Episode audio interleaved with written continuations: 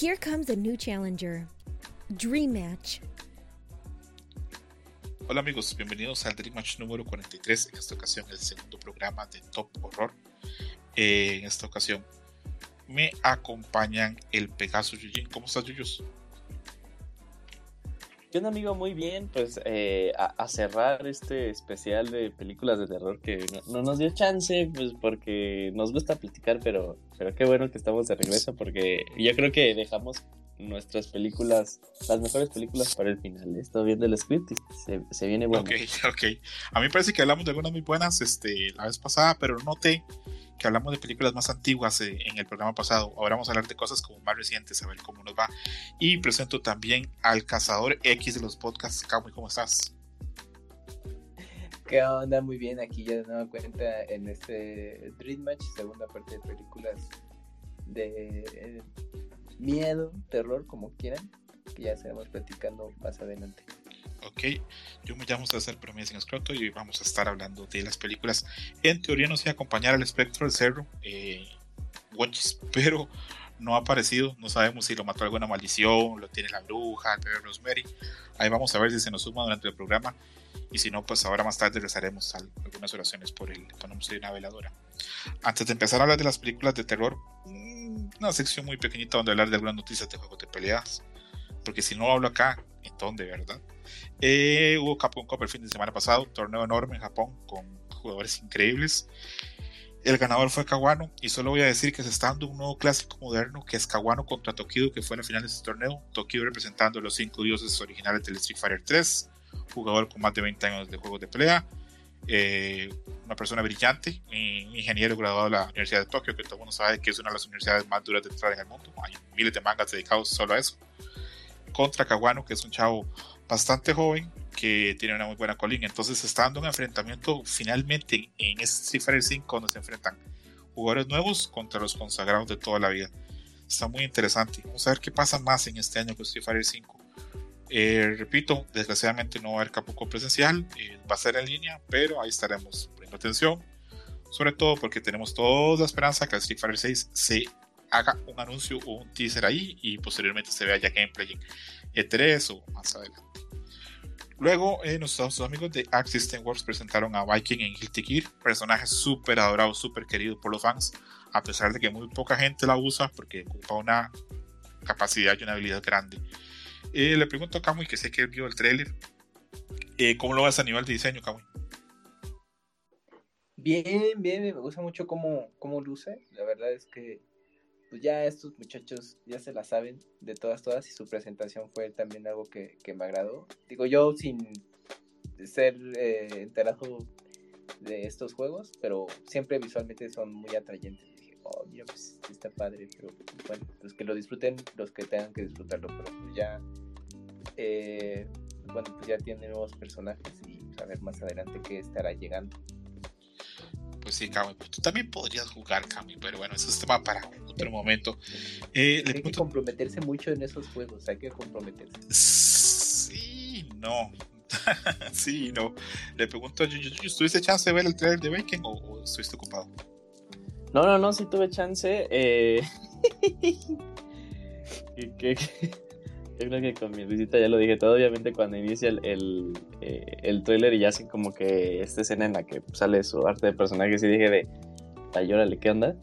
¿Qué está pasando aquí? Eh, pero bueno, aquí tengo preguntas. ¿Es, ¿Es bajo el mismo diseño que en el que la metieron a Samurai Showdown? Eh, sí, pero no, obviamente, pues en Samurai Showdown el, diseño pues fue una decisión totalmente de SNK y acá es un pequeño cambio de lo que venía de XR y ahora con el, con el nuevo motor gráfico que están usando acá. Eh, le tengo una pregunta para Yuyu. ¿Te parece bien o te parece mal que Art System siga fiel a sus diseños así sexuales y fuertes? Por ejemplo, es un personaje muy voluptuoso. ¿Te parece bien o te parece que Art System debe ceder ante ese montón de fans occidentales que lloran y se quejan en Twitter y otras redes sociales?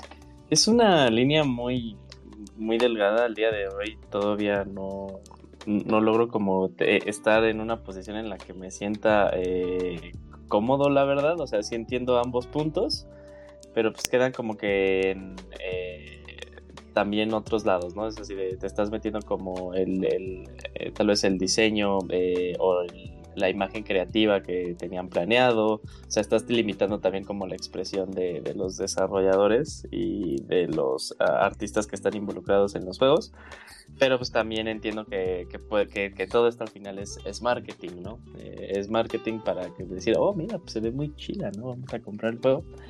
Eh, entonces, no sé, la, la, verdad no sé, me, me, gustaría tener una respuesta más concreta, pero sí, este, a veces como cuando le empiezo a pensar muy, muy a fondo, me comienza a doler la cabeza, porque sí me quedo como que no puedo ver bien una respuesta en la que ya esté cómodo, ¿no? Eh... Te entiendo, yo te entiendo, no, no, no te tienes que, que, que forzar a, a dar respuesta. Y repito, es un tema muy complicado en estos días hemos visto muchísima gente que, que se ha quejado de, de, del personaje. Hubo ¿Ah, una página.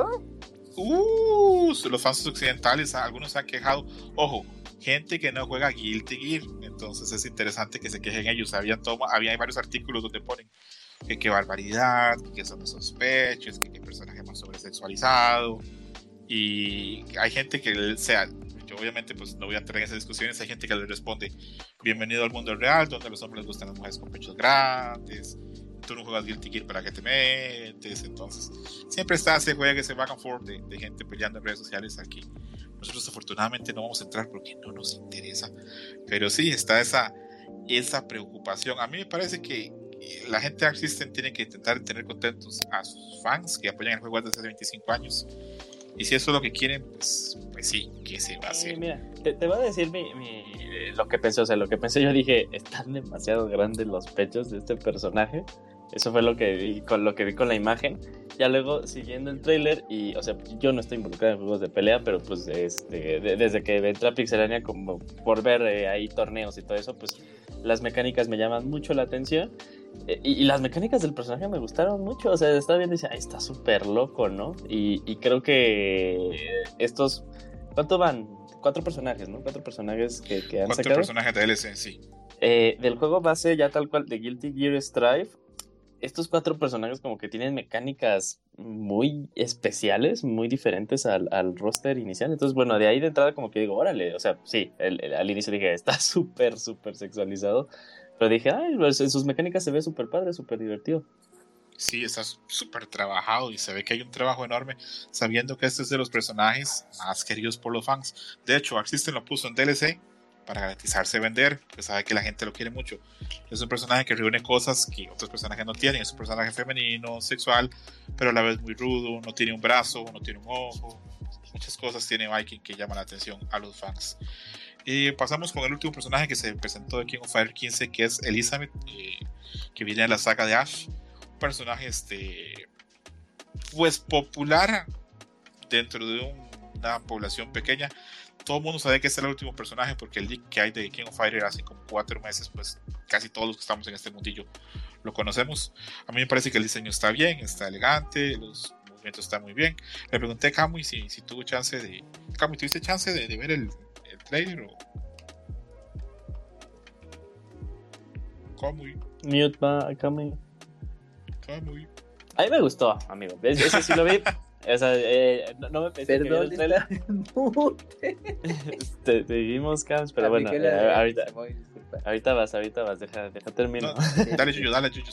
A mí me gustó su, su diseño, o sea, sus, sus, poderes, o sea, asumo que son como poderes de luz. Asume bien. Ah, ok, me, me, gustó mucho porque pues, también como que trae este, ahí como un, un, un espejo que refleja como que sus antiaéreos se, se, ven muy llamativos. Fíjate que es de los personajes en cuanto a su diseño de, de KOF 14 que no, de, de KOF 15 que yo no ubicaba porque creo que ella salió en KOF 14, ¿no? Eh, no, ella viene de la saga anterior, estaba en KOF 13, 12 mm. y 11. Y ya, ya, una, ya. una, pregunta, Yuyo, cuando ves así personaje de chava con cabello azul, seria, formal, ¿te, te, te, te activa algo presentando, presentando otro personaje de anime? sí. sí, sí, sí, como que automáticamente resalta, digo, ah, no, no, sé, no sé qué tienen los diseños de los personajes eh, de anime o estos personajes de, de, manga cuando les ponen el, el cabello azul, como que yo digo, está muy interesante. Pero sí, sí, sí. ese, ese, ese default me pareció, me pareció muy bueno. Ok. ¿y cómo ves el diseño? Mira que este es de los personajes, o tal vez el personaje femenino menos sexualizado a nivel de ropa de King of Fighters. ¿Cómo es el diseño? Sí. Justamente ah, comparado con Guilty Gear, no, este, este personaje está totalmente cubierto, no, no luce mucho los pues lo atrayente de este tipo de personajes pues, para el público al, que va principalmente pero creo que pues, le da un pues también un estilo lo hace también llamativo justamente por lo que mencionaba Yuyos todo su, su línea eh, cromática o de color azul que combina y lo hace interesante. Yo no lo ubicaba de las otras entregas de Cobas, ya así te das cuenta de tan que desconectado estoy de, la serie.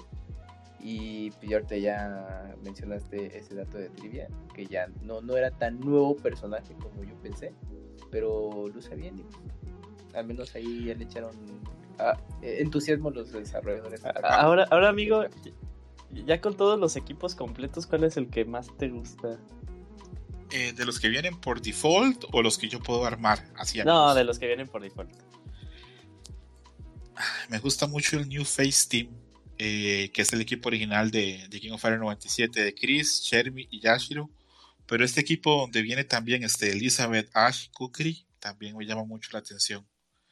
Eh, ya falta muy poco para, para King of Fighters. Este, en 20 días está saliendo. hoy vimos que tristemente la versión de lujo solamente va a ser para GameStop esa empresa Imperio del Mal, ahora liderada por Reggie Film Saime, otro era héroe de los jugadores, ahora villano. Y pues a esperar, a ver qué pasa con, King of Fire. Yo espero que le vaya muy, muy, muy bien.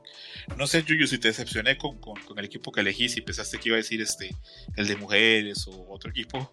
No, no, no, no, no me, parece bien. Es que eh, justo ahorita me estoy metiendo a la. Eh, se me había olvidado como la estructura de la que estaba. Me metí a la página eh, estaba así de, bueno, ¿cuál será como el que más le llamó la atención, no? Yo sé cuál es el que te gustó más a ti, el que viene la morenota de trenzas, ¿verdad? no, de hecho sí, este, me, voy a ver bien, bien vainilla eh, en el que está este eh, Yori Kyo. Ese es un gran equipo y aparte está Chizuru Kakura que es un súper personaje, es así como, como, un personaje que busca toda esa belleza clásica del Japón este, eh, de siglos pasados, eh, mujer de pelo largo, súper seria, formal, todo lo que se espera en teoría como de la mujer japonesa eh, de esa sociedad. Vamos a hacer una, antes de pasar a hablar del tema de Metroid, que ya no nos llegó nuestro amigo Monchis, eh, les vamos a hacer una prueba de diseño. Kamui, si tú ves el diseño de Elizabeth, sin ver en internet, Kamui, no hagas trampa, ¿de qué país crees que es? Ah, mm, pues yo creo que sería Ay, pues yo, yo le voy más a que sea francesa. Yuyos. Eh, ay, o sea, igual está como que es de Europa.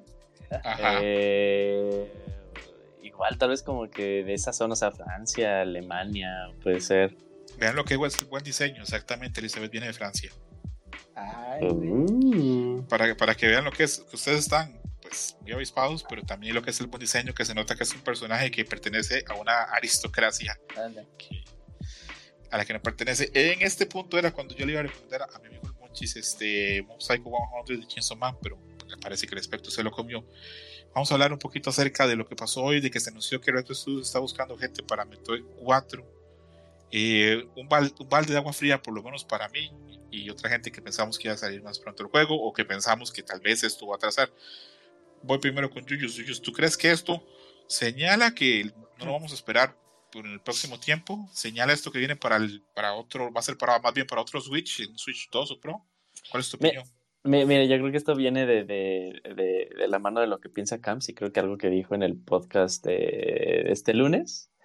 Eh, yo, yo, creo firmemente en lo que tal cual dijo, dijo Nintendo ahí a sus, ah, a sus, a, sus inversionistas, creo que hace eh, un año, que apenas va a la mitad de, la vida de, Nintendo Switch. Este año cumple 5 años, entonces pues yo, bueno, yo a lo más le daría la, a la a la consola 8 años máximo. Esto ya hilándolo con tu pregunta, yo creo que Metroid Prime sí se va a ver en la vida del Switch. A lo más puede ser que salga como que en, en eso de entre el Switch eh, y, bueno, intergeneración, Switch y Switch 2, si es que hay, eh, si es que siguen bajo esa misma línea. Eh, y, o sea, aquí otra cosa que, que no entiendo luego a, las personas como que pegan el grito en el aire. El juego, si bien se anunció en 2017, en 2019 dijeron que iban desde cero con Retro Studios apenas llevamos, ni siquiera llevamos tres años de que anunciaron eso, es muy pronto para ver el juego totalmente.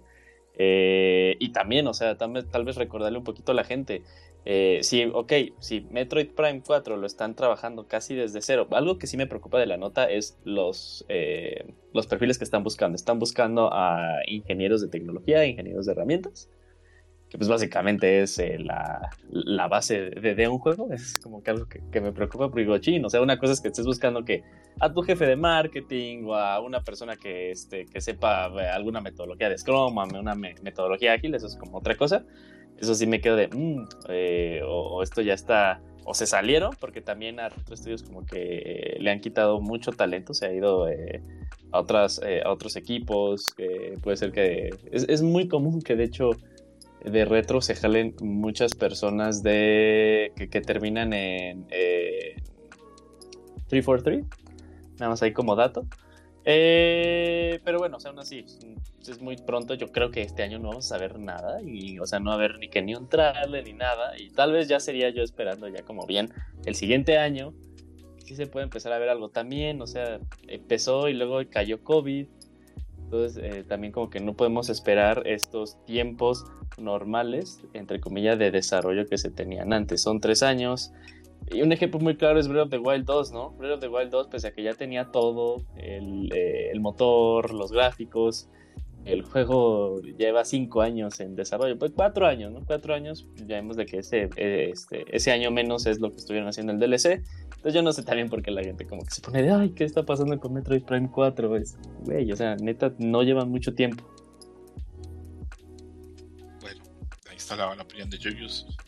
Y quiero preguntarle a Cami si él difiere o si él coincide con, con Yujin.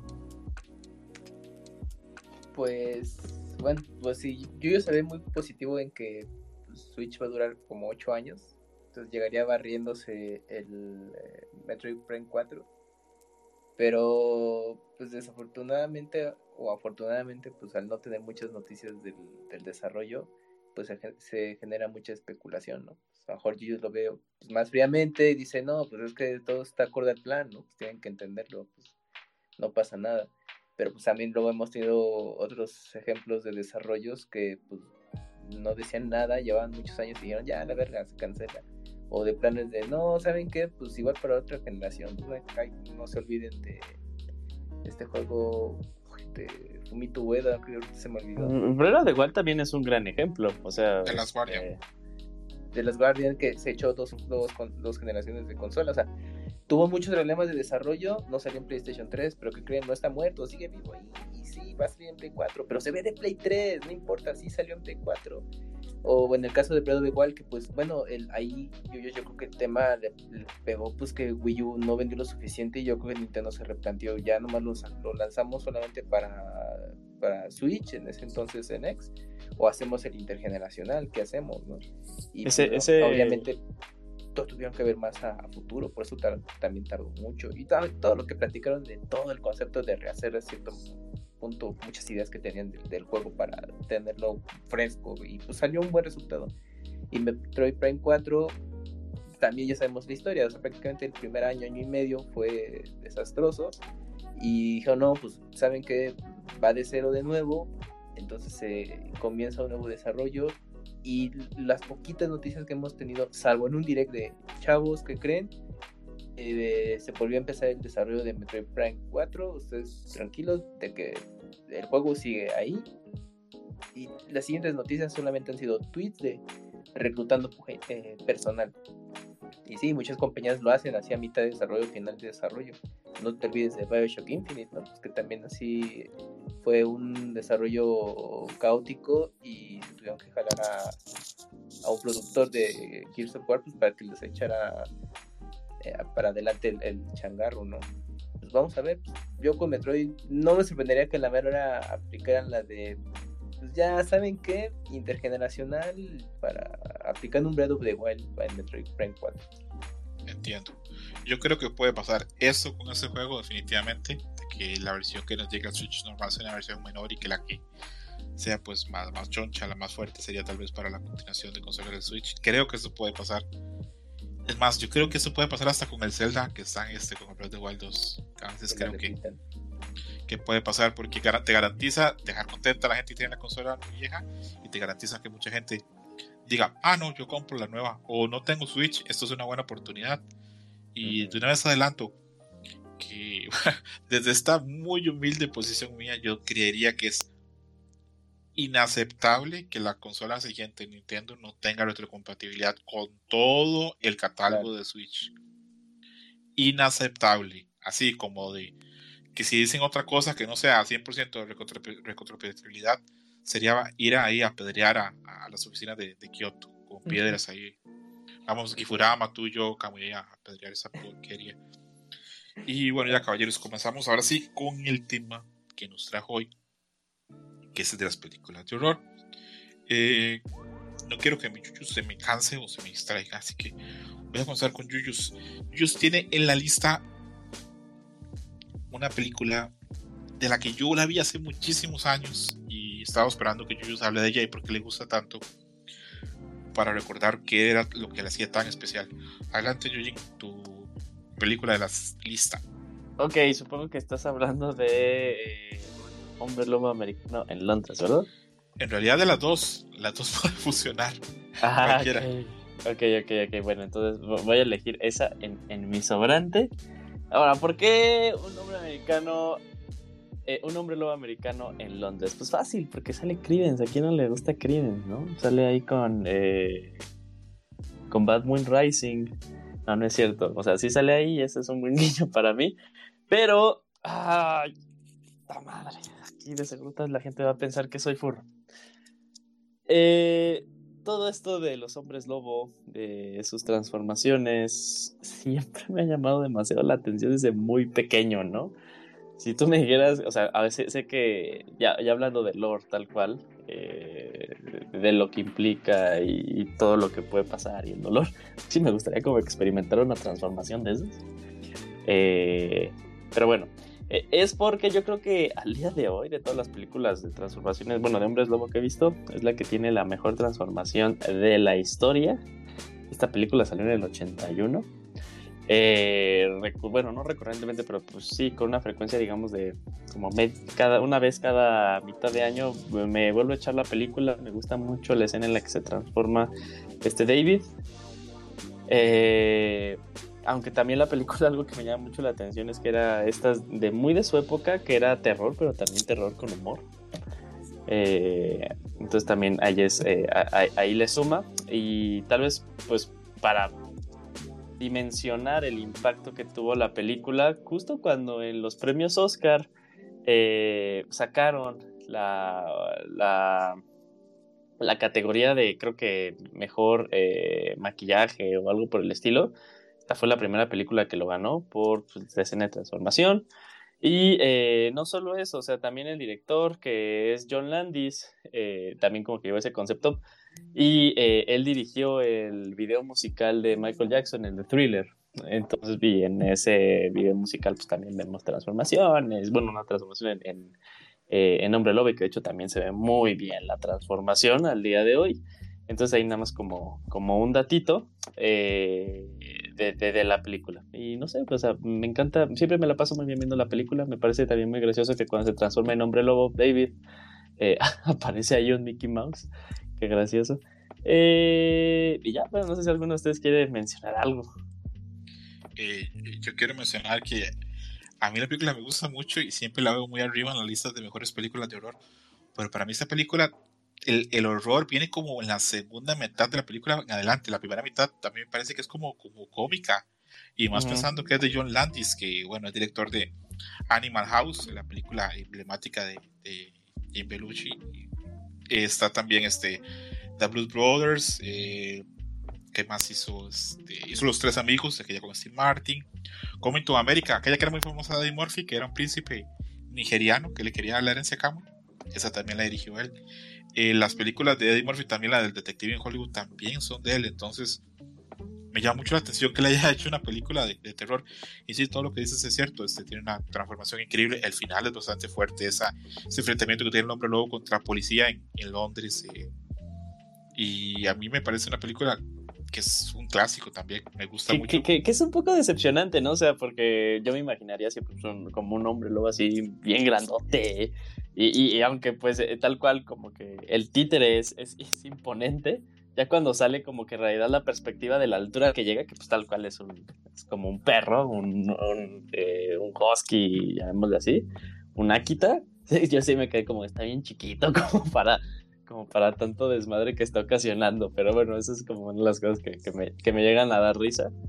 Eh, pero sí, oye, también esa escena en la que pues se transforma, bueno, su segunda transformación, que es tal cual en un, eh, en un cine porno. Eh, y, y, también esa parte estaba padre, ¿no? En la que le, su amigo Jack, o sea, porque supuestamente parte de la maldición es de que, eh, ese cómo iba, o sea, puede, ver a la gente que mata, ¿no? Pero él no mató a Jack, pero como esa parte de, de, quien le dio la mordida, eh, pues lo mató, pues lo puede ver, ¿no? Y que al paso del tiempo, pues ve cómo también se va deteriorando él, porque pues no puede descansar, que dice, güey, es que te tienes que matar, ¿no? Porque si no, uno vas a seguir este, pues, eh, incrementando pues, eh, el número de gente que vas matando, eres un peligro para la gente. Y, y aparte a los que matan los hombres luego pues no podemos descansar, ¿no? Nos quedamos aquí. Sí, sí, estás, o sea, estás exactamente como va la película, Y sí tiene esa, esa parte que juega más con el lore de, todo lo que son los hombres lobos. Y yo cuando vi que la pusiste en la, lista me alegré mucho porque pensé, que es un personaje muy emblemático del folclore y de las leyendas y el terror, sobre todo este, los países del norte, y que es difícil que no teníamos nada de hombres lobos en la, en la lista, entonces pues me, alegré bastante. Me llama la atención eso que dijiste, que siempre te han gustado este, las historias de hombres lobos. Quiero creer que cuando jugaste Killer Instinct de niño usabas a Saberwolf. Ah, de, hecho, sí, de hecho, fíjate que, bueno, no sé si es como la continuación, pero tenía como el mismo título. Salió una que tenía casi el mismo título, que era Hombre Lobo Americano, pero era en París. Eh, obviamente cuando salió, pues la. Ajá, sí. Como la canción, exacto. Como la canción. La, vi y. O sea, la, escena al final, spoilers para la gente que no la ha visto. Este. El, que es ahí como el héroe, entre comillas. Eh, para curarte de la maldición tenías que matar al que te mordió, ¿no? Entonces, pues ya se va contra este güey y mientras estaba transformando, bueno, ahí sale en que unas jeringas pueden. Eh, pueden desatar la, transformación en vez de que sea en lunas llenas. Y, la forma en la que se come su corazón, pues me gustó un chingo en ese entonces. De, chico me gustaba mucho las milanesas y recreaba esa escena en mi mente. O sea, agarraba la milanesa y como que la empezaba a masticar con la boca. Eh, y ahorita que lo estoy pensando, estoy algo loquito. Eh. Eh, pero, pero sí, o sea, siempre como que me ha gustado eso. Veo como que alguna serie, alguna película que es de hombre lobo. Y yo nada más quiero la transformación porque, o sea, tengo tan arriba la transformación de hombre lobo americano en Londres que yo ya nada más espero estar con una película que le parta la madre a, esa transformación. En, hubo un momento en el que mi, gallo iba, iba a ser la de The Wolfman con este Benicio del Toro, pero nada más porque es todo digital, ahí yo creo que pues, le quita varios puntos, ¿no? Y antes de pasar este, a, introducir a, un señor que acaba de llegar, que ya casi le damos paso, eh, ¿te parece que esta transformación está mejor que la del video de Michael Jackson? Sí, porque es que lo que no me late de la de Michael Jackson es que como que es una fusión entre eh, un lobo y un gato. Exacto. Es como lo que no termina cuadrándome. O sea, digo, está súper épico y esa parte en la que pues como que está viendo hacia arriba y ya los pómulos se le están haciendo más grandes me sigue pareciendo fantástica. Eh, pero sí, creo que más bien es como que no se hace hombre, sino se hace como una fusión entre pantera y lobo. Entonces, eso es como que lo que no, no me termina latiendo mucho. Te, te delato, yo, es que mucho de las leyendas de hombres lobos vienen de Grecia y mucho en griego, porque yo estudié griego para mi desgracia, año y algo. Recuerdo mucho que las palabras a veces este, que conjugaban cosas de hombres jóvenes con lobo con Licus y Liqueus y Liceo y todo ese tipo de cosas. era porque los griegos percibían a los hombres jóvenes como lobos. Por ejemplo, el liceo, que es donde estudiaban los hombres jóvenes, era una banda de lobos. Probablemente por el aspecto hormonal tan fuerte que hay de los hombres en, lo que es la, adolescencia. Entonces, eh, para dejar ahí un apunte, por si quiere profundizar en internet, hay cosas muy clavadas en eso que lo pueden explicar mucho mejor que yo. También, ellos me dejas con la con así el sabor de boca que tú podrías ser un gran jugador de los Stalkers para jugar con John Talbain, el hombre. Fíjate que mi, mi, mi, mi, paréntesis ahorita es de seguro, eh, bueno, espero que tú hayas visto esta película o alguno de aquí haya visto esta película. Eh, creo que se llama Tag Dogs, la Tag Dogs, la película. Es una independiente, bueno, no, no creo si es como Tag Dogs, algo así, pero este, Perros de Guerra en español se llamaba. Eh, en la que era. Yo no la he visto, Yuyos, para no. Oh, a ver, déjame ver si sí se llama Perros de Guerra. Eh, no, es que era una película más moderna. Sí, si quieres, en lo que buscas eso, introduzco al espectro del cerro, el azote de las mujeres flacas, ojerosas y con cara de drogadicta. Monchis, ¿cómo vas, Monchis? Hola, hola, amigos. Hola, ¿cómo están? Me disculpo por mi, por mi retraso, amigos, pero ya estoy aquí. Soy listo ah, mira, ya, ya, tengo el nombre, ya tengo el nombre. Se llama Dog Soldiers. La película salió en el 2002. No, nadie la vio. No, esa no te la tuvo, pues yo. Uy, está buena, ¿eh? O sea, es, es, muy independiente. De seguro le hicieron como con 100 miles de, de, dólares. Es muy buena, ¿eh? Se la recomiendo. Bueno, es para ahí sumar a Julio. Eh, soy Team, Team Wolf, ¿eh? Aquí en la eterna lucha hombre lobo vampiro. Siempre he sido team hombre lobo. Ah, está interesante eso. Yo soy más vampiro, eh, pero me respeto mucho el hombre lobo también. Camo, ¿y tú, tú qué? Eh, lobo, lobo, lobo. Es que le iba a mencionar a, a Yuyos que entonces fue. Era, ¿Fuiste fan de Aliot de este Fenrir de Insane Seiya en la saga de Asgard? Mm, eh, ah, nunca me latió su diseño. O sea, su concepto sí, pero como que por su diseño como que no. O sea, ahí, ahí, ahí, como que yo, yo estaba como pro Shiru. Cuando consumía los caballos de de chico, pues yo era así de, no, pues Dragón Shiru, ¿no? O sea, me, encanta ella, pero siempre era Dragón Shiru a huevo. Eh, entonces pues decía, no, pues Shiru la tiene que ganar. ¿ya has leído El Lobo Estepario de Germán Hess? Me puse en mi... No, no, no. ¿No? pues ahí te queda de tarea pendiente y algún día me lo vas a Eh, bueno, cerramos ahí un poquito lo de los lobos para, para avanzar. Y voy a presentar acá a mi amigo Kamui que tiene otra película. Que Kamui se puso las pilas y esta semana estuve viendo bastantes películas de miedo. Ahí me mandaba mensajes. No puedo dormir, escroto, pero no importa. Eh, Kamui, eh, tú tienes la película más nueva de toda la lista. Eh, a Quiet Place. Si nos quieres contar este, por qué la elegiste. Pues mira, en su momento, eh, cuando estuvo este, en su proyección en cine, me llamó la atención, pero por X o Y razón no pude. Y fue más recomendación de Mika porque ella sí le, dio oportunidad ya eh, con el tiempo.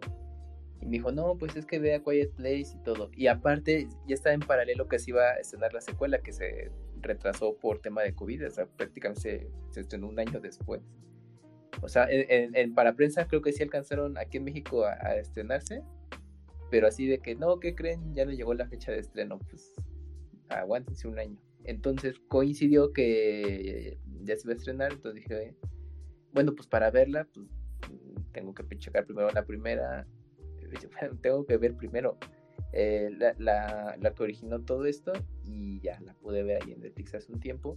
Y la verdad es que me llevó una grata sorpresa, ¿eh? porque obviamente todo, todo la dirección que se maneja de que pues el silencio es primordial por todos los por los seres que rodean ahí en, el mundo y que acechan que pues cualquier mínimo sonido pues ya estás muerto.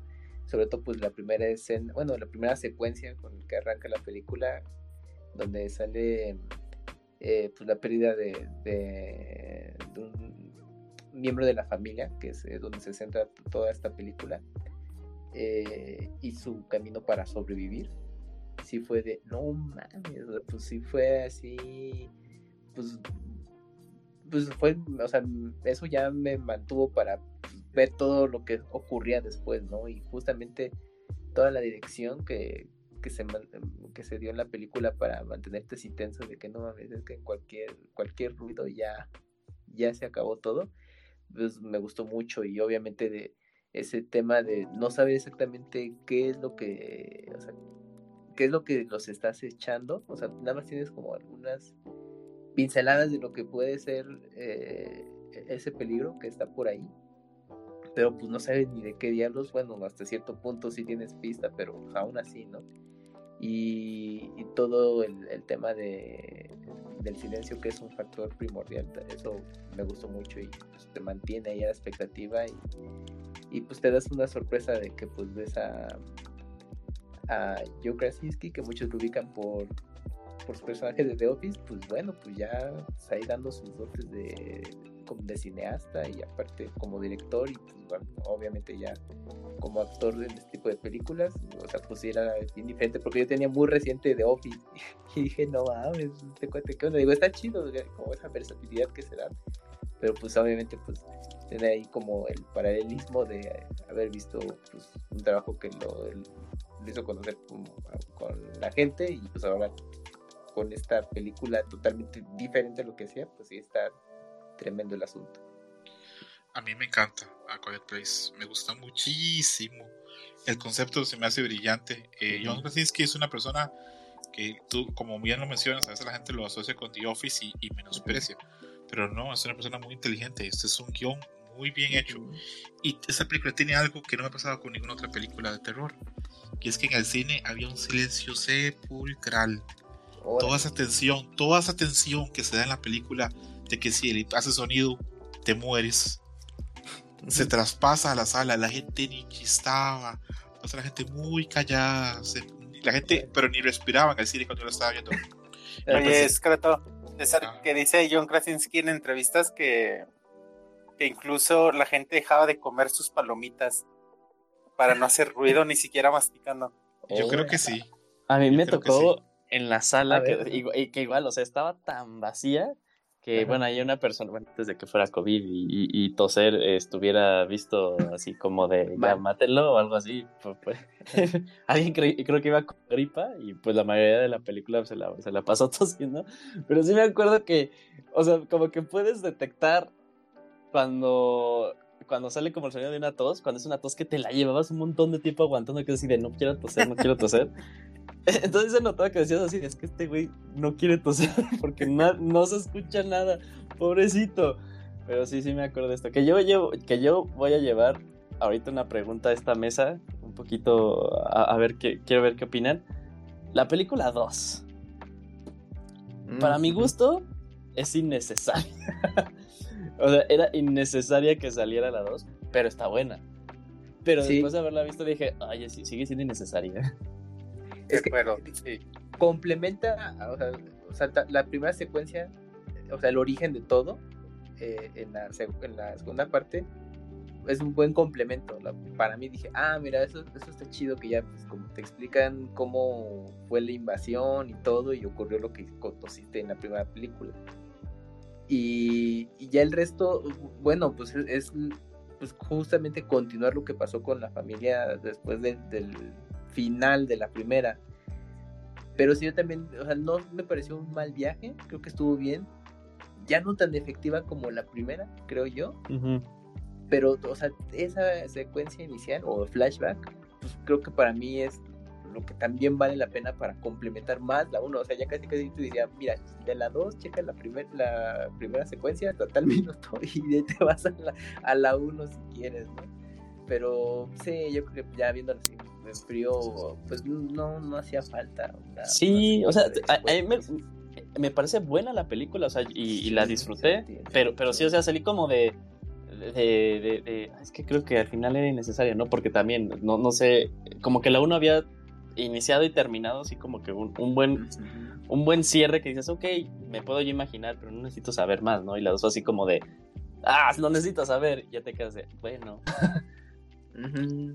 Yuyos, pero ese debate de qué es necesario y qué es innecesario en el cine es muy peligroso. Hay gente, que te hay gente que te puede decir que el padrino no es innecesaria. Ah, el padrino 2 es bien necesaria. Fíjate, la, que es innecesaria es la 3. Sí, bueno, ahí, ahí, vamos a, ahí vamos a coincidir tal vez. Aunque eh, ahí voy a romper un palito a favor del Padrino 3. No es mala película, pero la sombra de las otras es tan grande que, bueno, es muy complicado. Volviendo con lo de Quiet Play 2, a mí me gusta, me parece muy buena. Y hace, lo dije en el programa pasado, la semana pasada, no recuerdo cuándo fue la, la, última vez que una segunda película de una saga de terror era tal vez no tan buena, pero era buena eh, como la primera. Y a mí me parece que está bien. Espero que la tercera, que ya está en preproducción, también sea pues, muy buena. Yo no tengo problemas. Si me están dando un producto bueno, no tengo problemas con que continúen este, las cosas. Creo que el problema siempre es cuando continúan algo y lo hacen mal. Es lo que nos deja siempre mal sabor de boca. Ah, como Rec. Eh, yo no he visto Rec, les confieso. Uh, Rec 1 me parece muy buena. Rec 2. La española, gran película, sí. Sí, la española. La, la americana, guácala. Eh, eh, ¿Es la de Niña Madeiros? Ay, me agarras en curva. Que sí, a mí también, güey. Ok, vamos a dejarla así, no, no vamos a entrar más. Ok, gran recomendación de Yuyus. A Quiet Place, este, esa está en plataformas de streaming, ¿verdad? Ahorita. Sí, estaba, bueno, Netflix ya no está en el catálogo, pero creo que está en, en Prime Video, ¿eh? O sea, si la quieren ver así, eh, ya en sus días, creo que ahí la pueden ver. Oigan, okay. mencionar que John Krasinski realmente gran sorpresa con esta película. Y creo que estuvo buscando mucho tiempo como destacar de alguna otra forma más allá de de, de Office.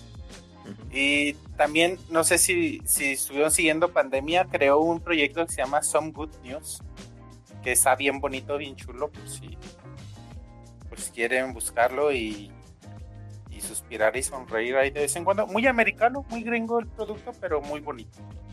Es que Ah, mira. Él, él a mí se me hace tremendamente americano, pero él, él, de lo mejor, se, a ver, él representa para mí las cosas buenas de ser muy gringo. Ah, sí, sí, sí. Es este muy del, del, del, del Middle West, este, muy amable. En la vida real, este, es una persona muy amable. Este joven fue profesor este, acá en Centroamérica de inglés, de forma gratuita incluso. Eh, y siempre ha sido pues una persona. Yo tengo la idea que tiene un carisma muy grande. O sea, incluso Jim, este, en The Office lo tiene. Y pues bien por él. Decías, Camuy, perdón. Ya, ya les confirmo el dato. La pueden ver en Netflix, ya está de nueva cuenta en el catálogo. Excelente. Bonchis, Get Out. Sí, perdón, perdón, perdón. Nada más. Eh, a Quiet Place también no mencionamos eh, la actuación de Emily Blunt, que, que creo Ah, que sí, es una fuera de serie. Y sí necesita aquí destacar su punto. Porque ah, más allá de que es en la vida real la esposa de. Y que a todo mundo le sorprende, y creo que me uno, que es la esposa real de John Krasinski. Qué, qué bárbara, ¿no? O sea, qué, qué, gran, qué gran actuación se avienta aquí. Y es raro también. ah, Ahí de, eh, hoy vamos a hablar de otra película de terror que también tiene una gran actuación femenina, que es Hereditary. Pero, o sea, que creo que no es tan común pues ver como este nivel de actuación en películas de terror. Y creo que Emily Blunt aquí está sobresaliendo. Sí, Ujú. coincido, coincido. Hay unas escenas, como está muy reciente, no la quiero spoilear, pero hay escenas, este, ahí, este, con, conforme hace la película y con el estado en el que ella está en la película, que lo hace increíble. Conozco mucha gente que ha visto la película por mi recomendación y luego han estado bravos conmigo o molestos. Me dicen, ah, César, esa película está muy fuerte, la pasé muy mal, pasé mucha atención. Pero bueno, es parte de, de la magia, es parte de la magia. Monchis, entremos ahí a, a- a la historia de nuestro amigo Jordan Peele en Get Out para ver cuál es tu opinión y por qué la pusiste en tu lista. Fíjate que ah, eh, creo que las tres películas que me faltaron eh, están en este en esta línea de no saber si las pones o no o si las consideras o no como películas de terror. No sé si recuerdan el programa pasado yo les preguntaba dónde ustedes ponían esa línea para considerar una película de terror. Para considerar si sí era película de terror o no y al final yo les había dicho que yo había considerado como la parte perturbadora, quizá como, como la clave, porque si nos podemos a pensar cuál es, pueden ser muchas, ¿no? Y el terror tiene como muchas ramas, muchas variantes de por qué las consideramos películas de terror. Puede ser, tiene monstruos, tiene fantasmas, tiene sustos, tiene sobresaltos, tiene una ambientación oscura, tiene, qué sé yo, o sea, creo que ahí tiene sangre, tiene un asesino, tiene, ahí, ahí a todos o cada uno de nosotros ponemos esa línea. Entonces, eh, volver a, recalcar que posiblemente muchos de ustedes que nos escuchan o ustedes mismos que, participan conmigo en este programa pueden o no considerar estas películas como películas de terror. Al final yo las elegí porque me parecen buenísimas películas y, en su realización creo que fue donde, donde tomé esto a considerar y el punto que, al final decidí tomar en cuenta. Eh, ah, nada más también tenía ahí, antes de empezar con Get Out, una apóstrofe que eh, la semana pasada mencionábamos a una película que eligió Julio, que es este que es esta Funny Games, que por ahí les, yo les comentaba que la, ponía como en, en, en gore, en categoría gore, pero déjenme decirles que, ahí nos mencionaba, creo que fue Sergio quien nos mencionaba que él no la pondría en gore. Y, y, déjenme decirles que estoy de acuerdo. Tuve oportunidad de volverla a ver esta semana. Y me sorprendió muchísimo que no tiene ni una sola escena gráfica de violencia explícita. Y en mi mente, en mi mente era súper violenta la película, en mi mente era súper gráfica y no, todo se sugiere, nada es gráfico, lo cual me sorprendió muchísimo y posiblemente sea sea la razón por la que eh, lo bien hecha esa película sea la razón por la que mi mente fue gráfica, ¿no? Pero no, no, no es no es nada gráfica. Entonces estamos de acuerdo con, con Sergio de que no entre en gore, pero aún así, aún así, bueno, quise mencionarlo porque me pareció sumamente interesante. Y ahora sí, regresando a Get Out, eh, yo escogí esta película, una porque se me hace sumamente creativa, tomando en cuenta que eh, es la ópera prima de Jordan Peele que, se me hace una persona súper talentosa. Quien no conozca a Jordan Peele, ahí échale una googleada. Jordan Peele es creador junto con, no me acuerdo, eh, César, su compañero de Comedy Central con el que creaba sketches humorísticos. Kiran Peele. Eh, no, el, el, ¿Kiran? Ajá. ¿Es su compañero? Sí, es el compañero, pero, a nivel cómico, ¿verdad? Sí, a nivel cómico, pero Kiran. Kiran and Peele es la. No, Jordan Peele es el escritor de Get Out. Ajá. Y el otro güey, ¿cómo se llama? ¿Te acuerdas? Eh, no me acuerdo el nombre completo, creo que es Kiran Kill. Kiran Kill, no me acuerdo. ¿Cómo se llamaba la sección? Key, Kiran Key, ¿no? Sí. Kiran Key, sí. Y. Y bueno, ellos son creadores de uno de los sketches que más risa me ha sacado en los últimos años, eh, que salió en Comedy, Central, no sé si lo han visto, que se trata de que es como un apocalipsis zombie. Y están como, como huyendo los, los dos personajes. Y están como en un barrio muy blanco en Estados Unidos y se dan cuenta que los zombies blancos no se, no se les acercan a ellos por ser negros y se me hizo no mames, sumamente gracioso. Chequen el, el video, será de, de, cinco minutitos el sketch, pero cómo me reí, bueno, se, ven los zombies huyéndoles a los negros y ignorándolos, y es muy divertido. Y entonces ellos siempre han tenido como esta crítica social al racismo, quizá por su, por su origen étnico, y, y creo que Get Out se nota, se nota bastante todo esto, o sea, se nota como su su esencia o su base cómica, porque es una película de muchos aspectos y desde, desde muchas perspectivas muy cómica y que, maneja el humor desde muchos sentidos. Y creo que es una película exageradamente negra en cuestión de, de esta crítica a la gente blanca o al racismo.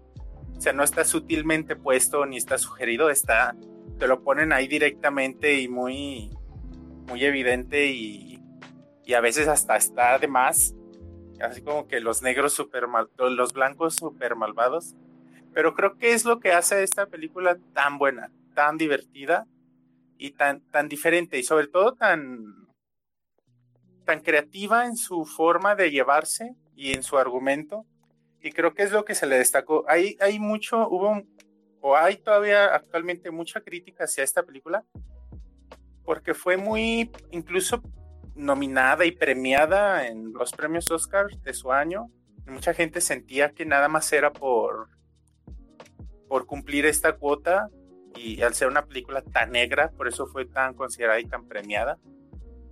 Pero más allá de eso, creo que vale la pena y que merece, merece el reconocimiento y si te dejas llevar por la película y si sabes ignorar todos estos aspectos que, que envuelven a, a todo esto de la, de la crítica social y te dejas llevar por la historia, creo que es bastante, bastante buena. Eh, también destacando la actuación de Daniel Kaluuya, que creo que es gran parte de lo que hace esta película buena.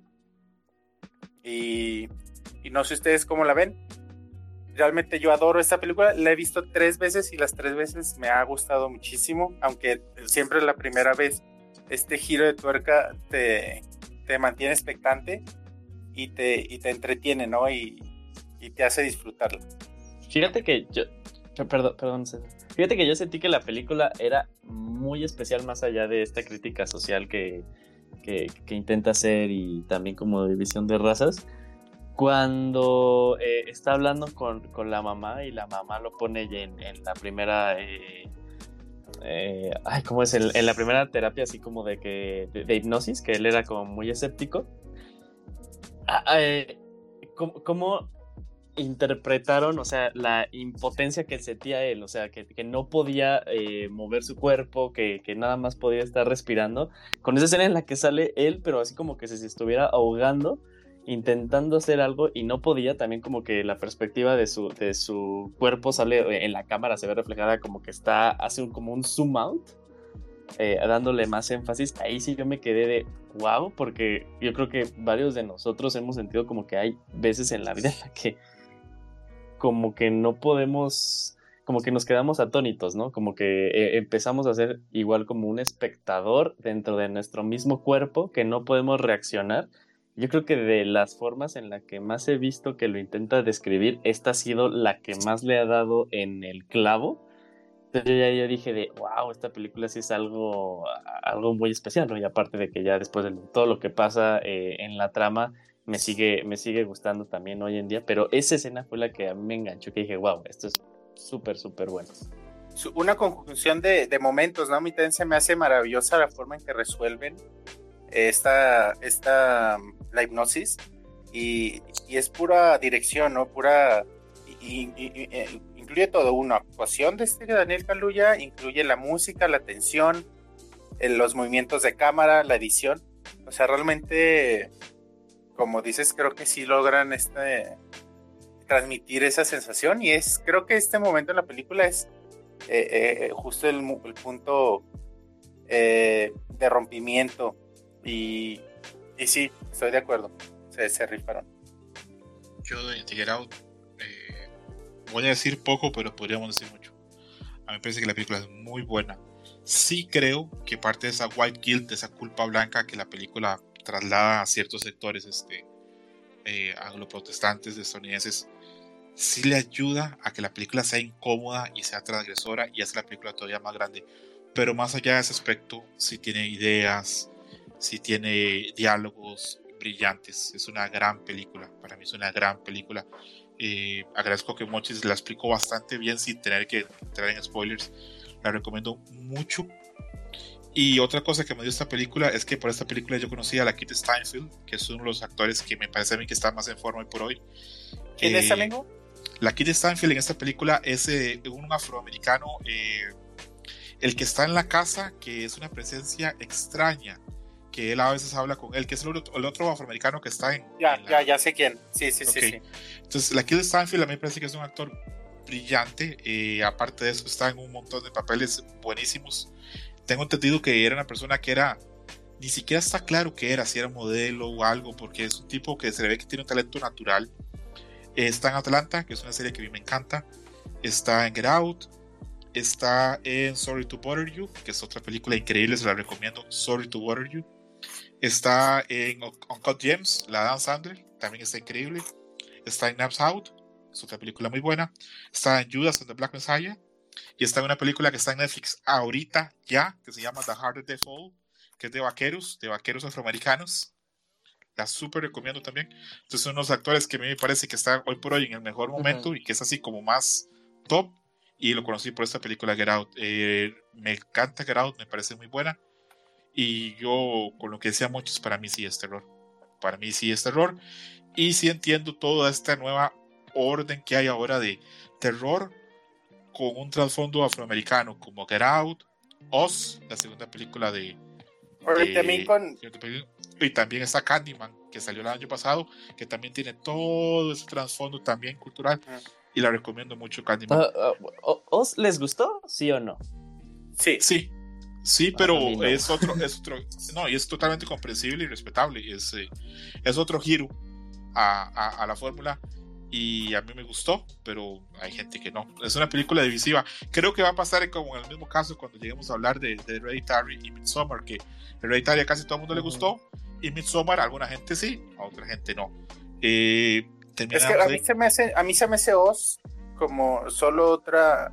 Sí me gusta más, por eso elegí, por eso elegí más hablar de Get Out.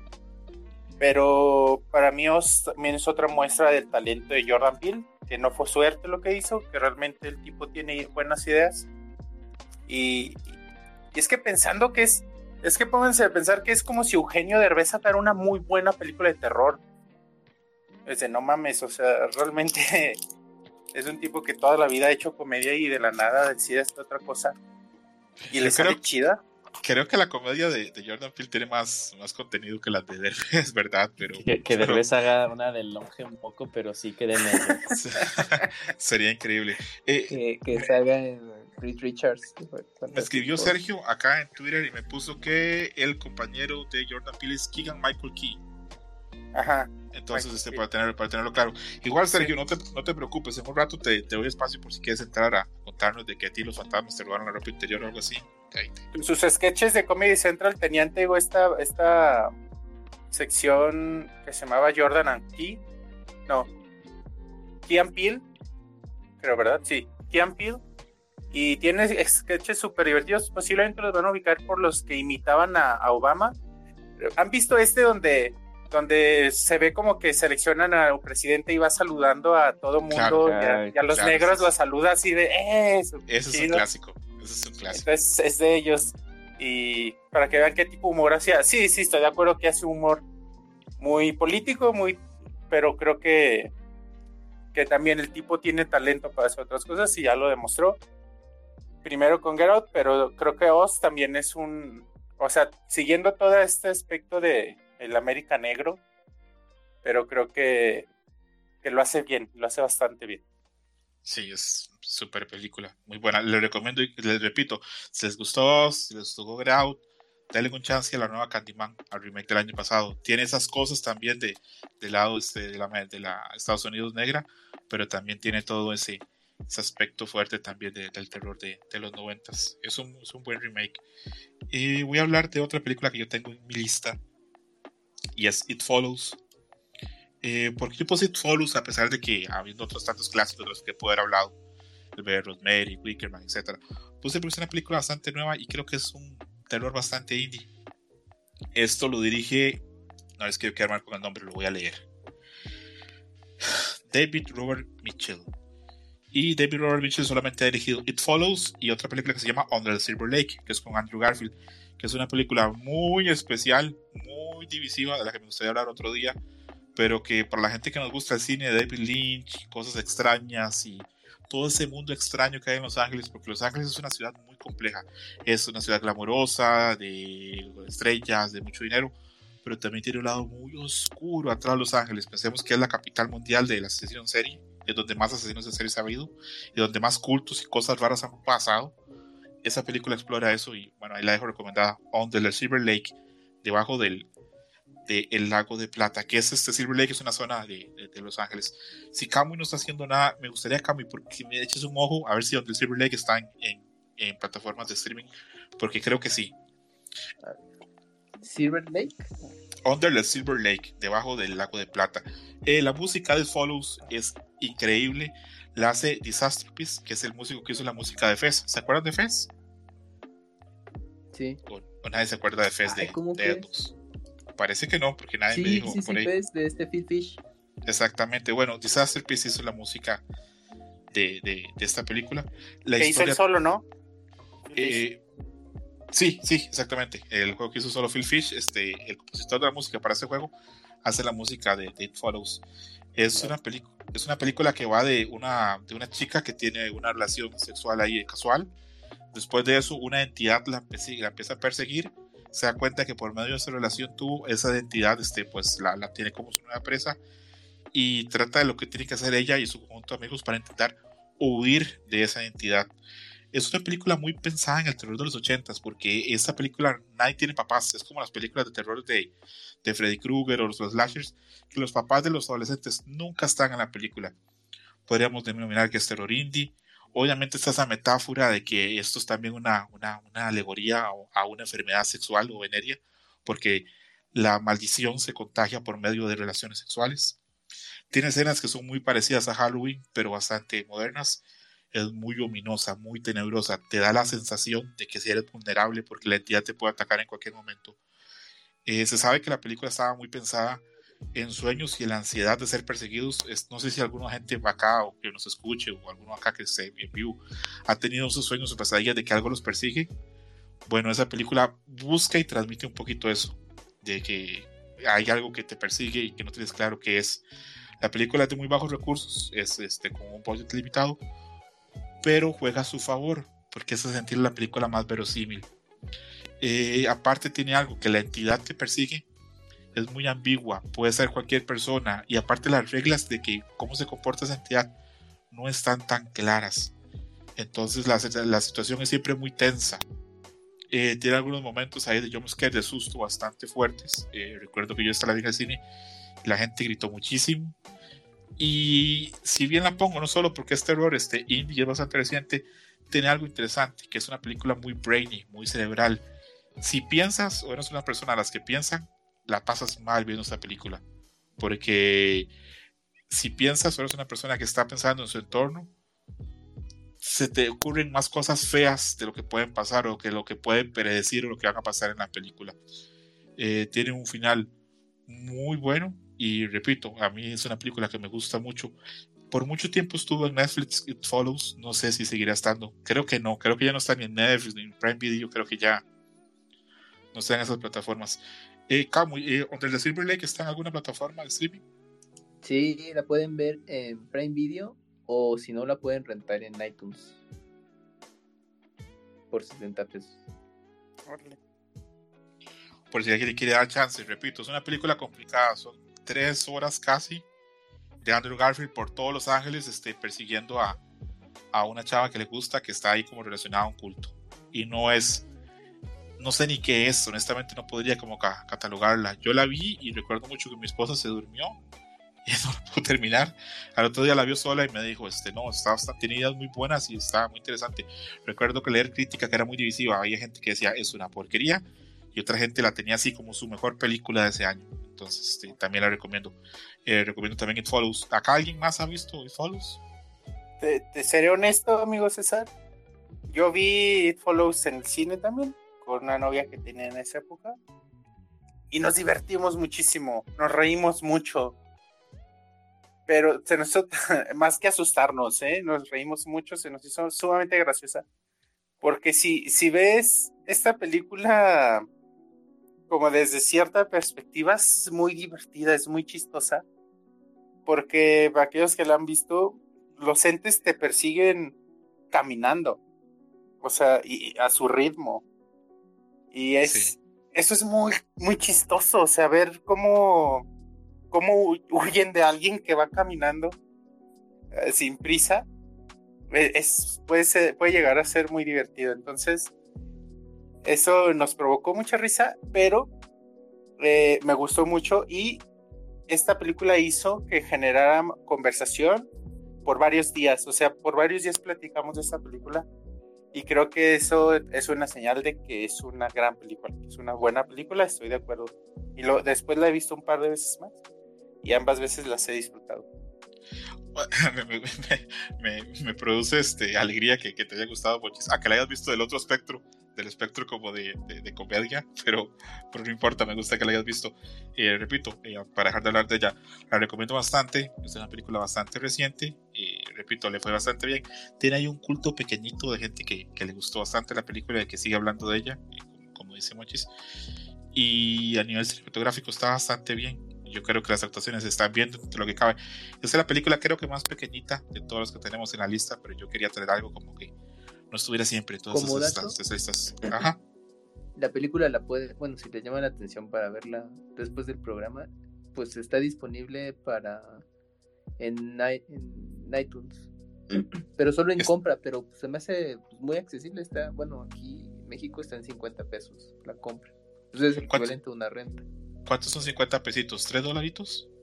Sí, más o menos. Eh, más o menos. Ok, ok. Bueno, entonces es un precio, pues me parece como súper aceptable. Esta película, eso sí, no se la recomendaría a la gente verla con una chava con la que están empezando a salir. Por el tema de este. Por el tema. Por el tema que. exactamente, por la película, porque ya eso juega con eso de de que esa entidad se contagia por medio de, de, de relación sea la primera cita, ¿te imaginas? Ahí ya. Sí, Reduciendo posibilidades. Creo que lo único peor que se me ocurre esto fue un amigo que fue a ver Shame, la de. Mm, ah, la de Michael Fassbender. La de Michael Fassbender la fue con la suegra. ¿Te puedes creer? ¿Con la suegra? Con la suegra fueron a ver Shame, que es una película en la que Michael Fassbender pasa follando. Ahí a señores bastante fuerte. Eh, bueno, ahí cierro con, con Follows, eh, la, recomiendo. Oigan, ya agregué a mi lista Under the Silver Lake, en para, para, por si la buscan, en español le pusieron El Misterio de Silver Lake. Ok, qué nombre más raro, pero está ah, Como delito de trivia de esa película, aquí en México sí se, estrenó, sí se estrenó en su momento, así, pero poquitas salas. Y yo sí la iba a ver, pero justamente luego estaba checando la, las reseñas y pues lo que habías mencionado de que pues, mucha gente no, no conectó con la película y sí dije, ay, pues bueno, pues ya no la voy a ver. es una película, es una película difícil, exige, exige al espectador porque eh, no quiero spoilear, pero sí, es una película eh, complicada y te, repito, refleja mucho todo ese lado oscuro que tiene Los Ángeles, que es una ciudad tan grande y que la gente a veces no, no tiende como que a valorar. Otra película que habla también muy bien del lado oscuro de Los Ángeles es Nightcrawler, que en algún momento vamos a hablar acá de Nightcrawler porque a mí me fascina Nightcrawler, es una película brillante. Pero vamos a darle paso ahora a Camo. Es la de Jake Gyllenhaal, ¿verdad? La de Jake Gyllenhaal con Riz Ahmed. Película, Gran película brillante. De las mejores películas de lo que va este siglo para su servilleta. Camuy, háblanos de Midsommar y esos veranos y esas noches con sol en Suecia. sin spoilers, Camps, porque ahí la tengo todo pendiente, por fin. Ah, tú no lo has visto, ok. Bueno. Después de Hereditary, que ya más adelante estaremos ahí discerniendo sobre la película, pues obviamente me, pues me interesó saber qué otros trabajos tenía el director. Midsommar sí la había ubicado, ya pues por programas de de cultura pop que también escucho que se enfocan en series, películas, etcétera. Y, resonaba mucho Midsommar porque pues, de alguna manera había llamado la atención para, para los que habían visto eh, esta película, pero obviamente por justamente el antecedente de Hereditary, que pues yo dije, no, pues yo no la había visto. Entonces después de ver Hereditary dije, bueno, a ver qué sigue, Midsommar, ok, pues vamos a checarlo. Así que pues en esta película eh, pues se centra pues ya en, un grupo de jóvenes que pues tienen que ir a otro a Europa pues a, pasarla bien de alguna manera. Pero pues obviamente en vista de una comunidad de esas que ya saben que tienen algunas tradiciones pues muy peculiares y pues de ahí se va a desembocar muchas cosas. Así que mm, yo conforme la, la estaba viendo eh, maneja muchos simbolismos. Realmente Entonces sí, sí es una, eh, es una película que te exige hasta cierto punto, o sea, que sí pongas atención a esas tomas donde te van presentando una narrativa visual que va a complementar justamente con lo que tú estás viendo. Porque de esa manera conectas cosas, pero a la vez sí te genera como esa expectativa de qué van a qué va a ocurrir.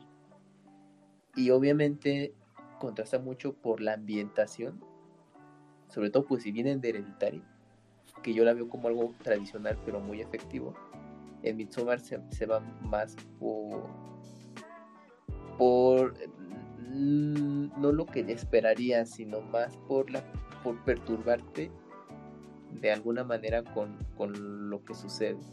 Porque pues son cosas que digamos ubicas como esas tradiciones, las comunas, todo, la, conexión eh, espiritual que pueden tener eh, eh, estos lugares pues, con su entorno, que a lo mejor pues de, alguna manera pues uno como un ajeno no las entiende del todo y tal vez nunca las vas a entender, incluso pues nunca vas a, a comprender el por qué lo hacen, ¿no? Y, y, justamente eso puede llegar a ser un factor de pues horrorizarte del por qué lo hacen. Entonces, digamos que ahí el, género de, terror lo manejas desde ese aspecto con Midsommar. Y pasa lo mismo que platicaban eh, hace un momento con, con Grau Dios, que, que aquí se, fue, eh, eh, se fueron desde otra perspectiva y como más, digamos, alternativo de lo, del género que tú esperarías.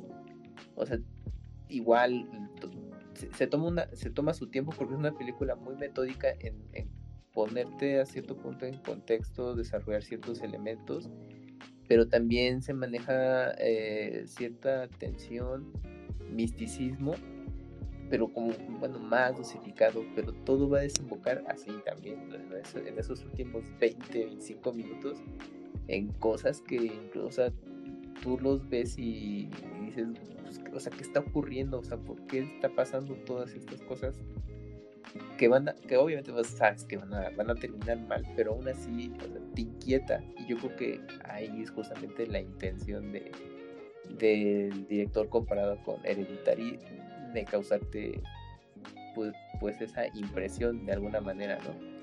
Entonces, sí, después de verla, pues sí también, al igual que Dariteri, pues sí, me quedé como tratando de asimilar lo que había visto. O sea, todavía antes de empezar el programa, sí me seguía acordando de, de algunas secuencias, momentos que dije, como que tratando de comprender, pues no, pero como, o sea, pues cómo usaban esos recursos, estos personajes, o sea, cómo llegaban a esos extremos, pero pues para que, pero para ellos es de alguna manera pues lo habitual pero pues sí, o sea, sí te quedas eh, con esa impresión de verga, ¿no? Pues eso puede ocurrir en alguna otra parte del mundo o aquí o aquí en nuestro entorno, pero son cosas que no conocemos, ¿no? Obviamente en, en Hereditary, pues también, como en muchas películas, pues aunque, ah, pues aunque se basen de ciertas cosas que existen, pues van a tener ahí su, su toque de exageración, pues, obviamente, pues para dar más que pues ya quizás no tiene nada que ver, ¿no? Pero, pero yo creo que con Midsommar sí fue eh, darte otro enfoque de, de, terror y pues creo que funciona muy bien, pero pues comprendo que mucha gente quería irse más, o sea, que esperaba algo más, eh, pues tradicional como lo que ocurrió, más bien más continuista con lo que habían visto con Hereditary, ¿no? Sobre todo pues, al venderte la de, ay, es que de los creadores de Hereditary viene Midsommar y tú, no, pues va a estar así súper verguísimo, hardcore y no, es, es otra cosa, pero aún así está bastante bueno todo este asunto de cómo te manejan. Em, pues todo lo de pues el terror que puede puede causarte no la, la película y sobre todo el, lo con, el contraste de que todo ocurre prácticamente de día, ¿no? Porque pues tiene hay una razón del por qué. Eh, y contrasta mm, brutal. Creo que sí, en ese sentido está muy bien. Y aparte hay una versión de director que le incluye creo otra, otros 20 minutos. O sea que, porque la película dura dos horas 20, 20 minutos, o sea, casi dos horas y media. Entonces, y si llegan a checar la versión de director, que seguro esa, se vende con el Blu-ray, etcétera, etcétera, pues son tirando las tres horas, no imagínense. Entonces, o sea, pues ahí van a tener todavía mucho. Bueno, está en Prime ahorita. Pues, ver esa versión extendida de, de, la película. Y lo que a mí más me, me sorprendió es que pues, la actriz principal pues la vimos hace poco en la película de Black Widow, pues es, la, es la hermana de, del mismo personaje y yo sí me quedé de no mames, bueno, pues obviamente ya tenía ya carrera hecha, pero sí, pues yo la tenía muy presente por justamente su personaje en Black Widow y ahora que la vi en Midsommar dije, no mames, está, está brutal, está muy interesante. Qué interesante que Camille este, le llame la atención este que haya aparecido en películas de Marvel cuando en realidad lo, bien que lo hace en Midsommar es lo que le permite estar en, películas de, de, Marvel. La famosa Florence Pugh que muy, muy, muy, divisiva. Yo conozco gente que le fascina a ella a nivel físico, que dice es guapísima. Y otra gente que me dice, no, se parece como. Hay otra gente que no, que me dice, no, se parece a un Genia Pico o algo así. Hay, gustos para los dos lados. A mí me parece que, que, a nivel de cutis tiene un cutis muy lindo. Yo cuando vi la película, pasé pensando la mitad de la película eso de que, que cómo se cuidará porque tiene una piel preciosa. Eh, pues yo, la, yo la odio tanto en Midsommar y la adoro tanto en Black Widow. No, no voy a, voy a tratar de decir algunas cosas de Midsommar para no spoilear. Primero que nada, que esto es lo que se llama folk terror, que el folk terror trata, bueno, lo mencionamos la vez pasada, de costumbres en ciertas partes del mundo que están ahí todavía de manera underground. Llegó el cristianismo, llegó la occidentalización y a todo, pero hay costumbres en ciertos pueblos, en ciertas regiones que se mantienen de épocas paganas y de épocas muy, muy antiguas, que están ahí remanentes y son cosas que para ellos son cosas familiares y para los que estamos fuera de esos círculos son cosas aterrorizantes. Podríamos resumir para mí esa película en eso, de que trata de, de esa capacidad que tiene, que algo que para la gente este, que ahí, que en ese festival es algo pues normal, pues para nosotros es algo pues así de, de sentarse a llorar de, del miedo de lo que está pasando. A nivel de fotografía, increíble la película, tiene unas imágenes preciosas. Eh, se nota, se nota que, que esta película eh, estudiaron este, algo bastante Wickerman, porque tiene también ese aspecto de comunidad cerrada eh, en la que se están moviendo cosas que los extraños no saben y que al final van a terminar teniendo repercusiones bastante grandes.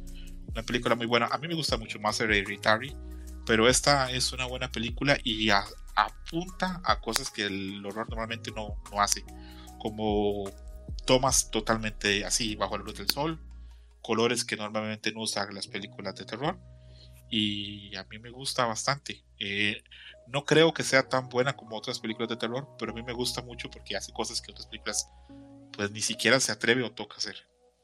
Oye César, tú el programa pasado nos comentabas que tú no la considerabas tanto como película de terror. No, no, no la considero tanto película de terror porque para mí tiene un componente de drama eh, y drama tanto familiar como de pareja muy fuerte. Pero repito, las costumbres que tienen este, ese grupo durante ese festival sí terminan siendo aterrorizantes para personas que, de los que somos este, ajenos a, a, eso. Quiero mencionar, antes de ya dar paso este, a que ustedes hablen más de Midsommar o hablar de otra película, que acá Ari Aster hace algo interesante, que es en la primera película, Hereditary, en la que vamos a hablar en unos minutos, tiene ese gancho, tiene ese giro, que hay un personaje que recibe una gran pérdida y por esa pérdida queda muy vulnerable a ser susceptible a fuerzas extrañas, a cultos, a eh, manifestaciones. Y acá también pasa, porque el personaje de Florence Pugh eh, termina siendo también recibiendo otra gran pérdida y estando muy susceptible, muy sensible a las experiencias que les está pasando. Y eso es muy normal en las películas de horror. Normalmente hay personajes que están pasando una crisis nerviosa, un luto grande o algo, están en periodos muy sensibles y tradicionalmente siempre se dice que las fuerzas, ya sea demoníacas o presencias o espectros, se aprovechan de la gente que está ahí con ánimo y de, depresión o cosas así para tomar este control de ellos. Como que es una constante, ¿verdad? Es una constante y si lo pones en perspectiva, eh, yo soy un gran escéptico, pero si existiesen ese tipo de fuerzas, tiene todo el sentido del caso que una persona que está deprimida o pasando por un momento muy difícil sea mucho más fácil de tomar que una persona como Yuyus, que está pues contentísimo con su vida, que hace ejercicio, que trabaja, que tiene amigos, eh, es otra cosa. Como Yuyus. ¿Tengo amigos? Te, quiero, Yuyus. nosotros somos tus amigos. Muchas gracias. Oigan, nada más, eh, qué increíble que, que Ari Aster nos presente Hereditary y al año siguiente, o sea, con un año de diferencia, nos presenta Midsommar, ¿no? O sea, sí está, sí está digno de análisis. Yo creo que tenía esos dos proyectos eh, ahí y los dos los empezó a hacer al mismo tiempo, qué sé yo. Terminando Hereditary, o sea, bueno, ya la había terminado de filmar y ya prácticamente estaba ya en producción Midsommar, o sea, así de terminó una y es de bueno, ya hagan la chamba ahí para comercialización, pero él ya, ya estaba enfocando justamente para filmar Midsommar. Y como bien dice Camu, y unas películas tan, tan diferentes una de otra.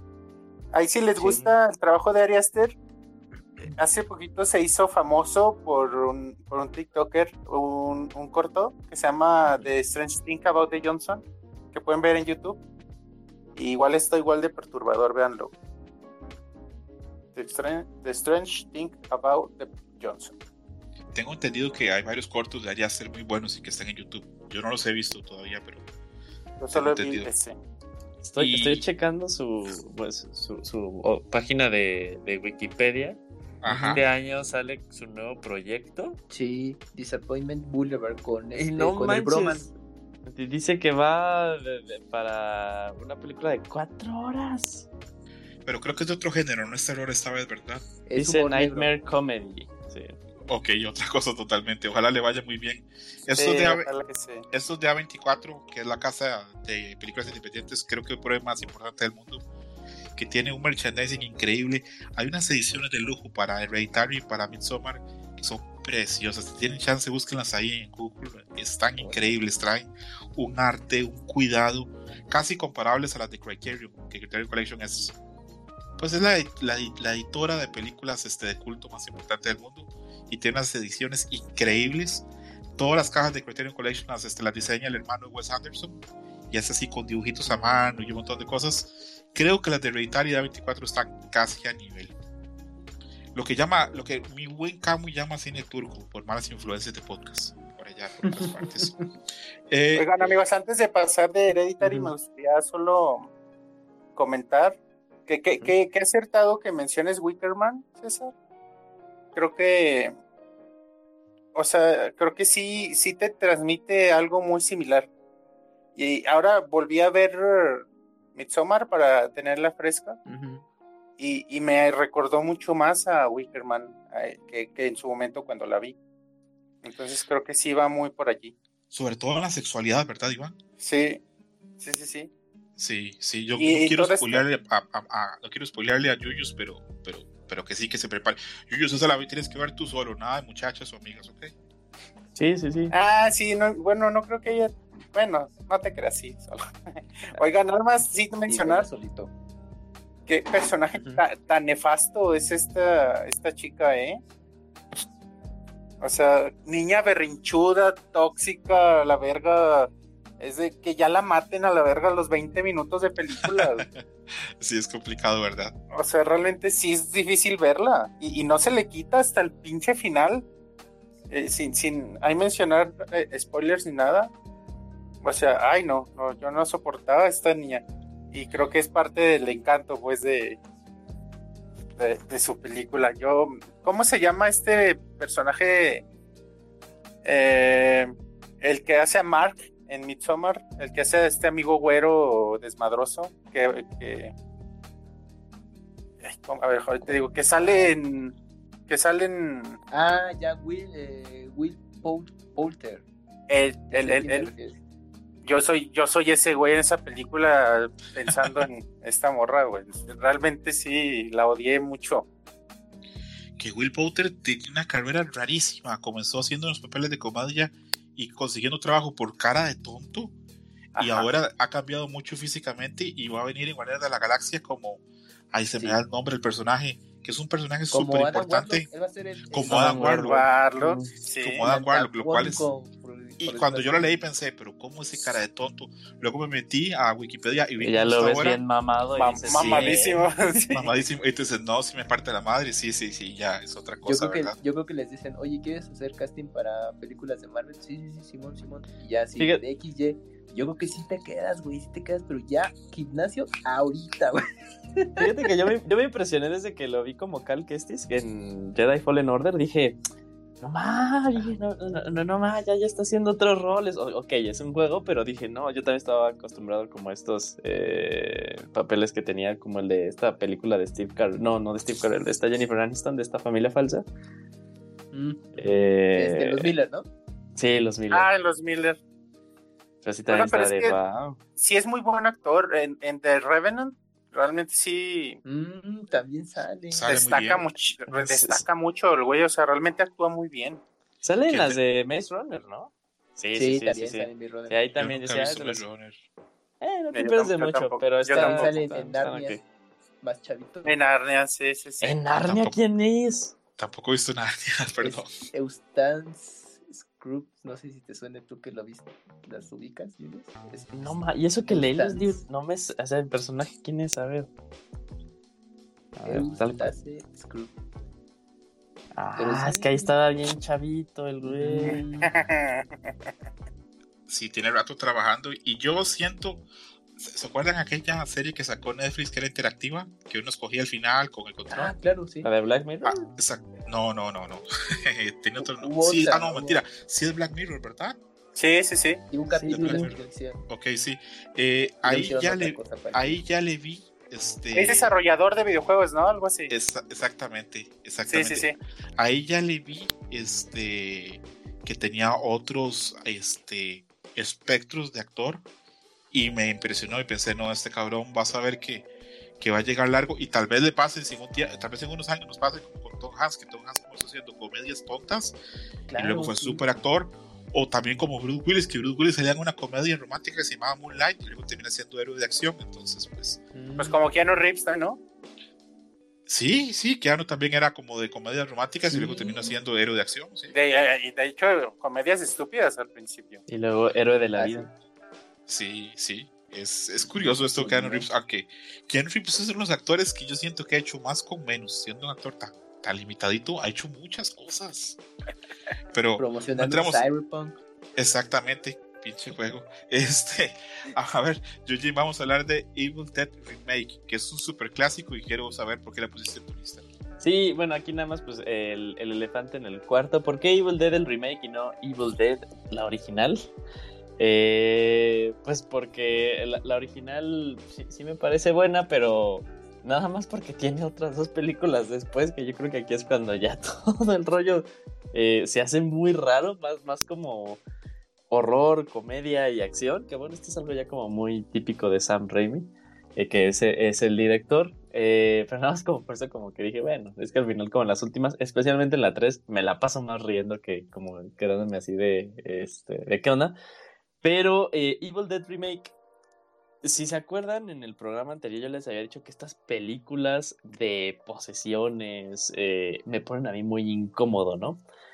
Entonces, desde que salió el tráiler, dije, o sea, vi el tráiler y dije, ay, es de posesión, pero se ve muy interesante porque yo creo que ahí tal cual hicieron un gran trabajo cuando editaron ese tráiler de poner la escena, eh, ay, perdón a la gente que no la he visto, en la que pues eh, una chava saca un cúter y la que está poseída po- pasa la lengua y se ve que tal cual se le abre la lengua. O sea, yo me quedé, "Ma, esto sí está como que medio intenso. Y aparte decía, es película eh, clasificación R, ¿no? Acá sería clasificación C. dije, uh, la tengo que ver. Eh, entonces la vi y yo creo que más que nada, eh, si bien el, el plot es muy básico, así unas personitas que van a una cabaña y empieza y vale madres, literalmente, eh, me impresionó mucho los efectos prácticos de, de, de toda esta, de toda esta película. Yo creo que por eso, o sea, siempre tuve como que esto de que incomodidad, si bien eh, también eh, va de la mano con mucho gore, eh, la mayor parte del tiempo pues sí estuve como que ahí eh, con, esta ansiedad de, en la butaca, viendo lo que pasaba también. Está padre porque hace referencias a la, a la trilogía anterior. Y yo creo que eh, esta película fue el regreso otra vez, si no me equivoco, de Sam Raimi a películas de terror. Porque puede ser que muchos de los de mi generación pues ubican a Sam Raimi más bien como de director de Spider-Man. Ah, Drag Me to Hell, güey, qué horrible película es Drag Me to Hell. Después de Eh, Spidey hizo esa. ¿eh? Esa sí, sí. Sí, por eso no la cuento, Cams, porque es una mierda. este, bueno, no sé, a mí me parece muy mal Drag Me to Hell. Eh, pero bueno, regresando a esta película, eh, yo creo que los efectos prácticos es tal cual lo que, lo que carga mucho eh, eh, esta eh, sensación y aparte pues estas eh, posiciones que va trayendo. Eh, muy buena, me parece a mí, o sea, si bien la original tiene mucho valor, si HBO Max, ahí están las tres. Eh, la primera sigue siendo una gran película para el tiempo que salió, muy, muy, muy de la época. Eh, pero aún así vale la pena verla. Esta es que es como si ver dos, como dos directores diferentes. Uno es como que, ok, es este terror de, eh, pues eh, de, Jason, de la de Freddy Krueger, de, Halloween, es como muy de esa, de esa época, pero la otra es un poquito más intensa, o sea, se atreve a más, siento yo, ¿no? Incluso hasta metiendo un poquito más de, de- culto. eh, y, y yo creo que sería todo. No sé si, bueno, creo que sí. Tú, tú César, tú tuviste chance de verla. No sé si también Monchis o Camuy. Yo la vi hace tantos años, este amigo Julio, que yo hoy por hoy me acuerdo cosas de la película, pero no sé si es de la primera, la segunda, la tercera, entonces no quiero mancharte, no quiero manchar tu reseña con- equivocándome. Solo diré que, que es un gran clásico y la gente que no la ha visto, pues acérquese a ella porque hay un montón de cosas hoy por hoy, de juegos, películas, hasta música que están muy inspiradas en. De, de hecho, va a haber una un juego de, de Evil Dead, ¿eh? y, y si lo que tienes así como recuerdos es un. eh, tiene que ver como con una sierra. Y eh, es, es la segunda para adelante, amigo. la primera no. Ok, Oye, ok. que esta, esta delgada línea que existe entre el terror y la comedia, ¿no? Aquí se, se ve representada. Pero yo sí recuerdo que Evil Dead me traía de niño, la original, eh, que pasaban en Canal 5. Sí me traía varias imágenes aterradoras ah, de cuando tenía pesadillas o pensaba en cosas de terror, como que seguido era Evil Dead eh, eh, esa parte donde ya el protagonista ya se, se, volvió loco, ya cuando se, se chifló en la cabaña y empieza a ver un chorro de cosas así súper, no sé, o sea, así perturbadoras. Eh, creo que sí, sí las guardo en mi mente. Y el remake no he tenido oportunidad de verlo, pero mira, te voy a dar a la tarea. Y supongo que está bien. Está, está dirigido por este tipo de Argentina, ¿no? Que, que dirige muchos remakes. No, no, no, Evil Dead vuelve a ser Sam Raimi. Sam, Raimi dirigiendo pues lo que, lo que había hecho. Ah, súper bien. Creí que era este. ah, a ver, Google. Este Moschetti, el de It. Fe- Federico Álvarez. Pero bueno, ah, qué bueno. La, voy- la voy a ver. Uruguayo, es uruguayo. ¿Me repites el, el, el apellido este Yuyus? ¿Otra vez del, del argentino? Es Moschetti, ¿no? El que hizo It, el que va a ser este. Flash. Flash, sí, ¿no? Sí, Sí, que está haciendo Flash, este. Flash. The Flashpoint Evil Dead. Paradox. Oye, Evil Dead 2013, dirigida por Federico Álvarez, ¿no es esa? ¿Es otra? Producida por, Ra- Fra- por Sam Raimi, pero sí la dirigió. Ah, sí, es cierto. Aquí estoy viendo. Federico Fede Álvarez. Álvarez, producida por Sam Raimi. Tienes toda la razón. Sí, y Ah, él. Ah, no, no puede ser Yuyus. ¿Cómo él dirigió el, el- Ah, chepa mí. él dirigió el, el remake de La Masacre de Texas también. Que, bueno, que- la- Va, la va a dirigir, ¿no? ¿Van a hacer Ah, otro? Que estoy viendo su filmografía y, o sea, sí viene como Texas Chainsaw Massacre, pero es la de 2022. Ah, es, es verdad, todavía no sale. Estaba programada para el 2000, el año pasado, ¿verdad? Supongo por pandemia retrasó todo. Yo no sé por qué, pero yo creo que, sé que Texas Chainsaw Massacre es una, es una gran película. Pero a mí sí me, siempre he pensado que eso perfectamente puede estar pasando ya en Texas. Que es, que es algo totalmente real. No me cabe la menor duda que está grande Texas, que perfectamente esas cosas podrían pasar y nadie se, se daría cuenta. Mira, este, este güey, Fede Álvarez, o sea, es, como compa de. Estoy viendo que es como compa de Sam Raimi. Él fue el que dirigió la de Don't Breathe. Y Don't Breathe es buena también. sí, también me gusta. ya ves, ellos. Iván, Iván. No más que sabes, ¿eh? A Iván, ahorita va a entrar Iván con la película que yo creo que es más difícil de catalogar como horror, pero a la vez es difícil decirle que no hay momentos de horror en la película. El laberinto del fauno. Adelante, Monchis, ¿por qué la pusiste en la lista? Fíjate que, posiblemente es la película que menos miedo de, de todas las que hemos hablado.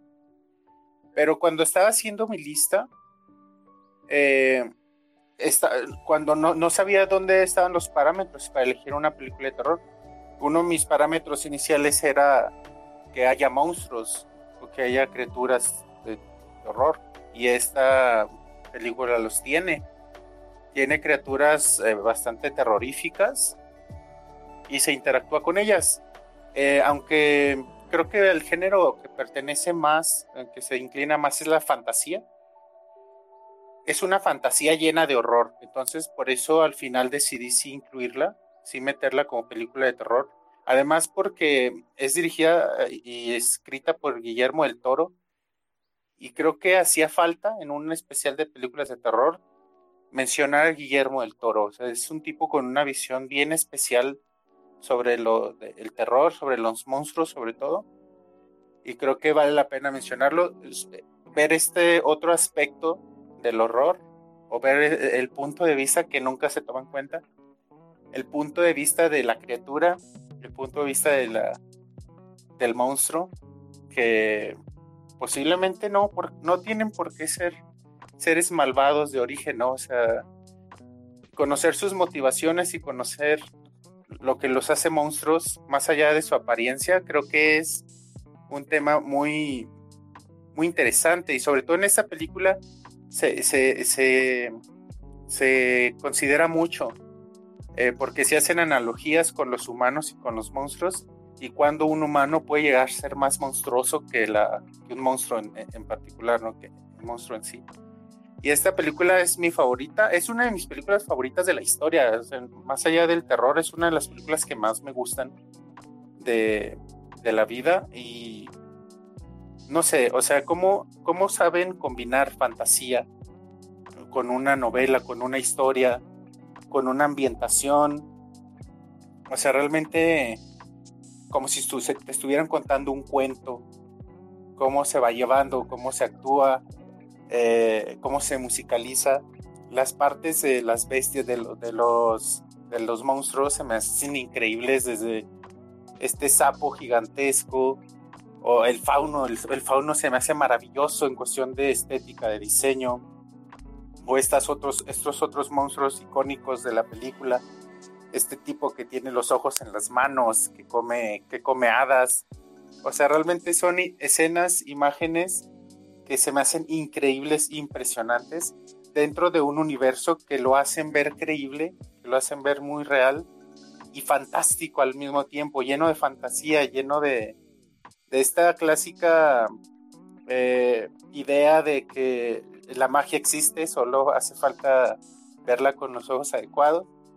Entonces, eh, me fascina la película, se me hace súper redonda, se me hace que, que no le falta nada y por eso la escogí, por eso la mencioné y no sé si ustedes han tenido oportunidad de verla y, qué, opinión tienen sobre ella, pero para mí es una maravilla. Yo solo la he visto cuatro veces, Monches.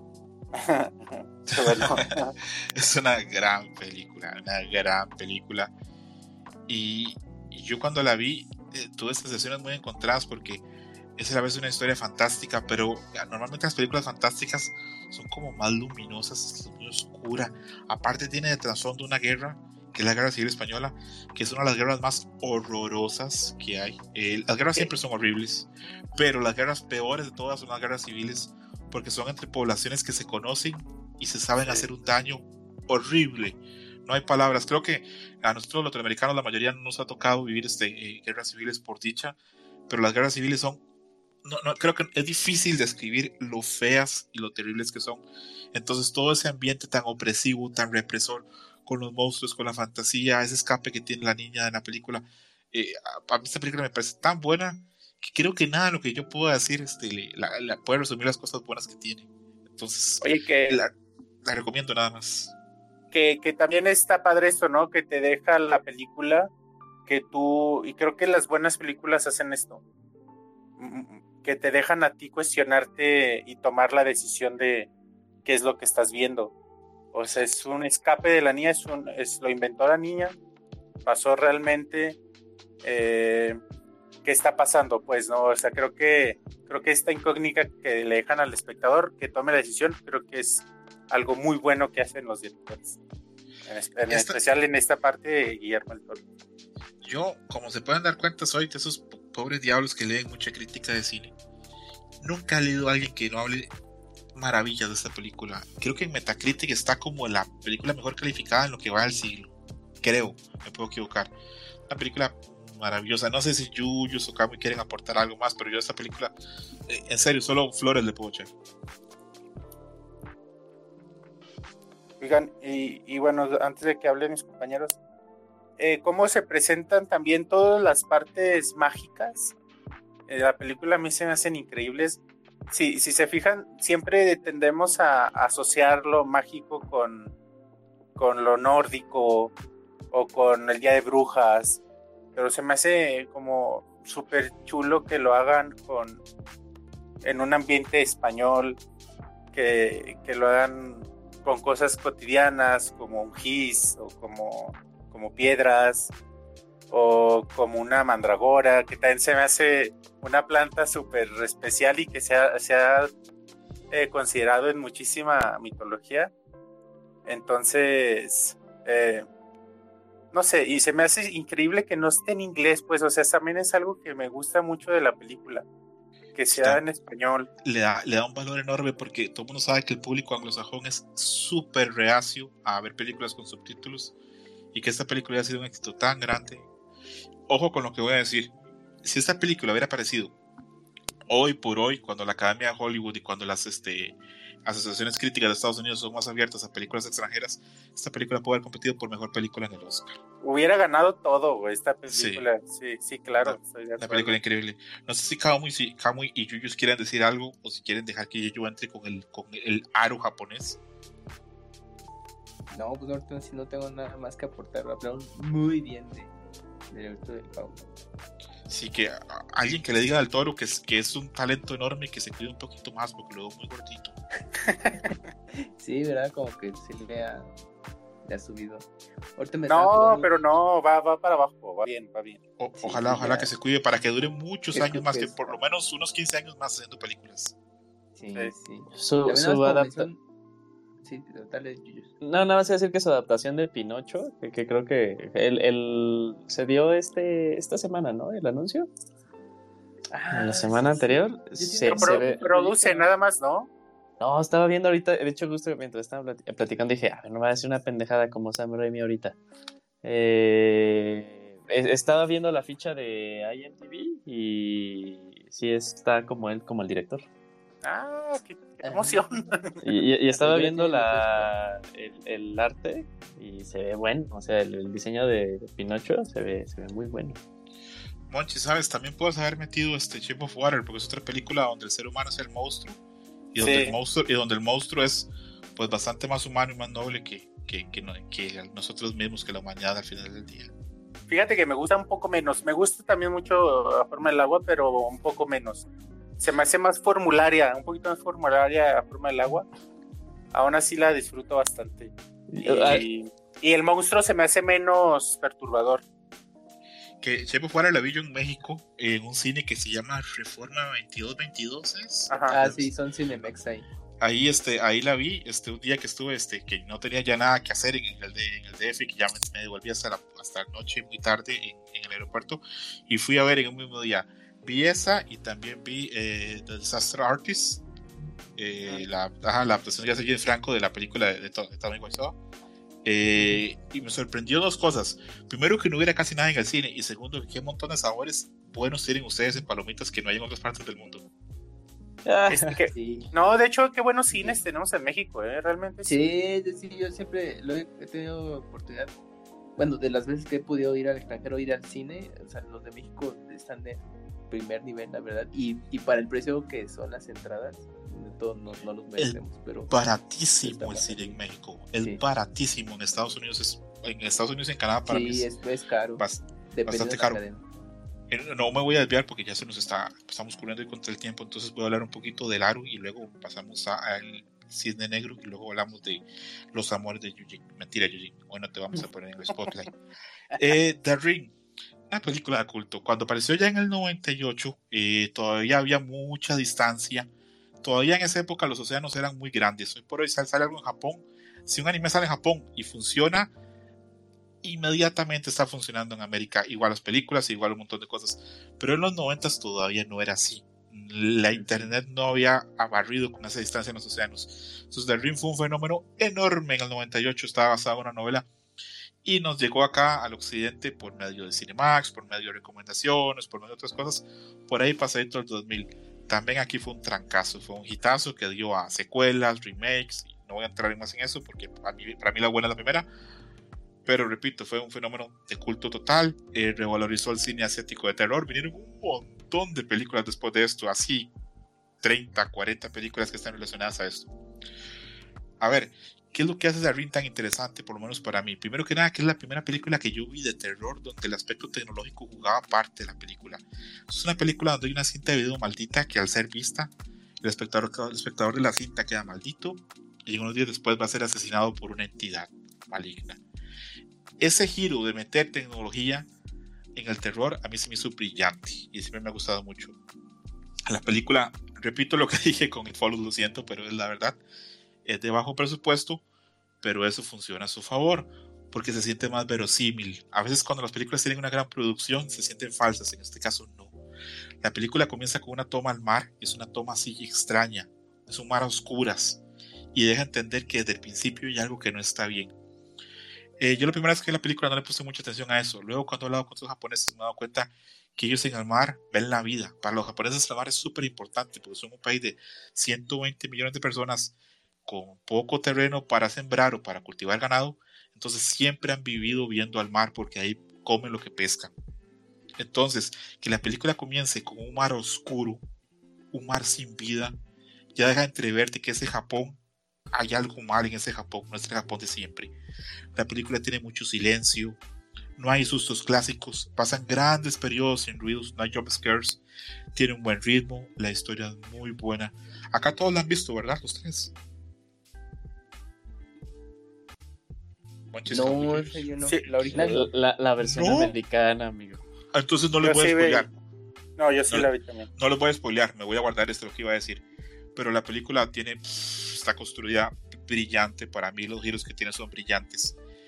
Aparte, Oye, César, pero sí se respeta la versión americana, ¿no? es bastante buena, pero para mí es inferior. Para mí. Mm. Pero es bastante buena también. Ya- voy a hablar tal vez un poquito de la versión americana, pero quiero hablar algo un poquito también del, del aspecto del terror. Que hace poco vi el primer programa que grabamos y pensé, "Ah, no sé si mencionar eso sí o no, si lo podré explicar bien, si me veré mamón, pero voy a correr el riesgo de explicarlo. Eh, Freud tiene un artículo que se llama The Heimlich, The Unheimlich, que quiere decir lo no familiar, donde él explica que uno de los terrores más fuertes que puede experimentar un ser humano es ver algo que es familiar fuera de ese contexto y que se convierta en algo que dé miedo. Por ejemplo, como que tú tienes una abuelita, la quieres mucho y un día te des cuenta que esa abuelita es una asesina. Te da un punto de miedo porque es algo que ya tenías dentro de tu espectro familiar, algo que era cotidiano y deja de serlo. Eso da más miedo que otras cosas. Funciona con los niños en las películas de terror, porque se supone que son personas adorables, que no te van a hacer daño, que son cotidianos, que son familiares. Y si te expresa algo que sale de eso, que es un niño de poseído, que es un niño con maldad, como una pobrecía, entonces da más miedo. Entonces es un aspecto, es un concepto que ya definió Freud hace pff, como 100 años las películas de terror lo usan mucho. En este caso, todo el terror viene de la televisión. La televisión es un aspecto un objeto muy cotidiano, está en nuestro día a día. Todavía ahora hay internet y otro montón de cosas, pasamos todo el día en el teléfono, pero en los 90 todavía la gente pasaba muy pegada al televisor. era normal que el televisor estuviera encendido en las casas todo el día. Entonces, que de ahí venga el terror, de ahí venga la conexión con ese mal, ese mal japonés, me pareció brillante. Tiene escenas poderosas, la escena final es aterradora, sigue siéndolo 20 años después. Eh, no entendemos el, en el final cómo va a cerrar, queda abierto. Después hay unas secuelas que terminan de explicar, para bien o para mal, pero la primera película es maravillosa, yo la recomiendo muchísimo. Esta película yo la vi en Cinemax solo y recuerdo que una vez la vi con mi mamá y mi mamá no es de ver de películas de terror y esta la tuvo así clavada en el sillón, le encantó. Y repito, eh, la versión americana es bastante buena, tiene unas escenas muy buenas, todo lo que pasa con los caballos es maravilloso, pero esta japonesa para mí está a otro nivel y la recomiendo muchísimo. Y bueno, ahí cerraría con, con Ring, o Ringu, dirían los japoneses, del 98. Esta no sé si está conseguible en, en, streaming, creo que no. Creo que hay, hay, que recurrir a métodos alternativos, pero la recomiendo mucho para Yujin o para Kame que no la han visto. En serio, les la recomiendo. Ojalá la puedan ver con, con amigos y se meten en su buen pedote, su buen susto. Oye, César, que junto con The Grudge, La Maldición, fue de estas películas asiáticas precursoras, ¿no? De todo este movimiento que, que hubo de terror asiático, que eh, duró sí. bastantes años. Juno fue después de, de, de, de, de Ring, pero sí tomó, tomó obviamente inspiración y tomó fuerza. En esa época hubo una en el 97 que se llama The Cure, que también es como también de terror psicológico muy buena. En el 98 estuvo The Ring, en el 99 está Audition, de la que hablamos a hablar en un rato, porque Guiframa la tiene en su lista. Y Jung fue en el 2000, luego también tuvo remakes ahí con, con Sarah Michelle Gellar, Buffy para, para la gente. Ajá, sí, sí. Y todo ese terror japonés explotó. La película que tú nos recomendaste la vez pasada, Shooter, también viene, es Estela. Eh, pues ah, ya la viste, ¿verdad? Ya la viste. Sí, sí, la vi y la recomiendo. A mí no me gustó tanto como a ti, yo creo, Monchis, pero por lo menos la escena final y el susto final sí es para cagarse, la verdad. Pensé, si hubiera visto eso en el cine, seguro, no sé, salgo corriendo y lloro. Pero eh, dejo ahí eh, Ring para no, no, no spoilear. Recomendada. Tenía que meter algo de terror asiático porque se me hace cruel no tocarlo. Ellos tienen otros conceptos, otros paradigmas. Y me parece que lo hacen bien cabrón. Eh, la que sigue en la lista Oye, es. Sí, perdón. Antes de que cierres ya lo de El Aro, creo que creo que la original la original es del 98, ¿no? Sí, señor. Sí, sí está en Prime, ¿eh? en Prime Video. Ah, la lista video. inmediatamente. A ver. Uh -huh. Sí, sí, sí, la 1 y la 2. Son una trilogía, son una trilogía y a la gente que le gusta mucho la 1, ahí la puede seguir. Yo recomendaría quedarse con la primera porque te deja así con más mal de cuerpo sí. con, con, peor sabor de Nada boca. más, o sea, están las primeras dos, la, ya la tercera no está incluida, pero pues la efectiva es la primera como mencionas. La japonesa. Ahí la pueden checar. La sí, japonesa, la japonesa. Sí. Ah, qué increíble. Entonces, para que la chequen en Prime y... Video. Perfecto, perfecto. Gracias. Muchas gracias este, para que la gente le quede claro. Que dice que en la mayoría de las películas de las que hemos mencionado son bastante fáciles de conseguir. Tal vez alguna que otra no. Esta, la que va a hablar Iván ahorita, yo no sé qué tan fácil está de encontrar, eh, que es Black Swan, el cisne negro. Pero no debería ser tan difícil. Es una película reciente y creo que es de una productora grande. Probablemente esté en streaming, ¿verdad? Este... Creo, creo que está en, en, Netflix ahorita. A ver, te ¿En serio? Sí. Ok. Monchis, ¿por qué la tienes en tu lista? Una película que para mucha gente tal vez no sea de terror, pero es una gran película. Sí, fíjate que también lo pensé. También pensé mucho en la pongo o no la pongo. Pero recuerdo que cuando la vi me dio bastante miedo.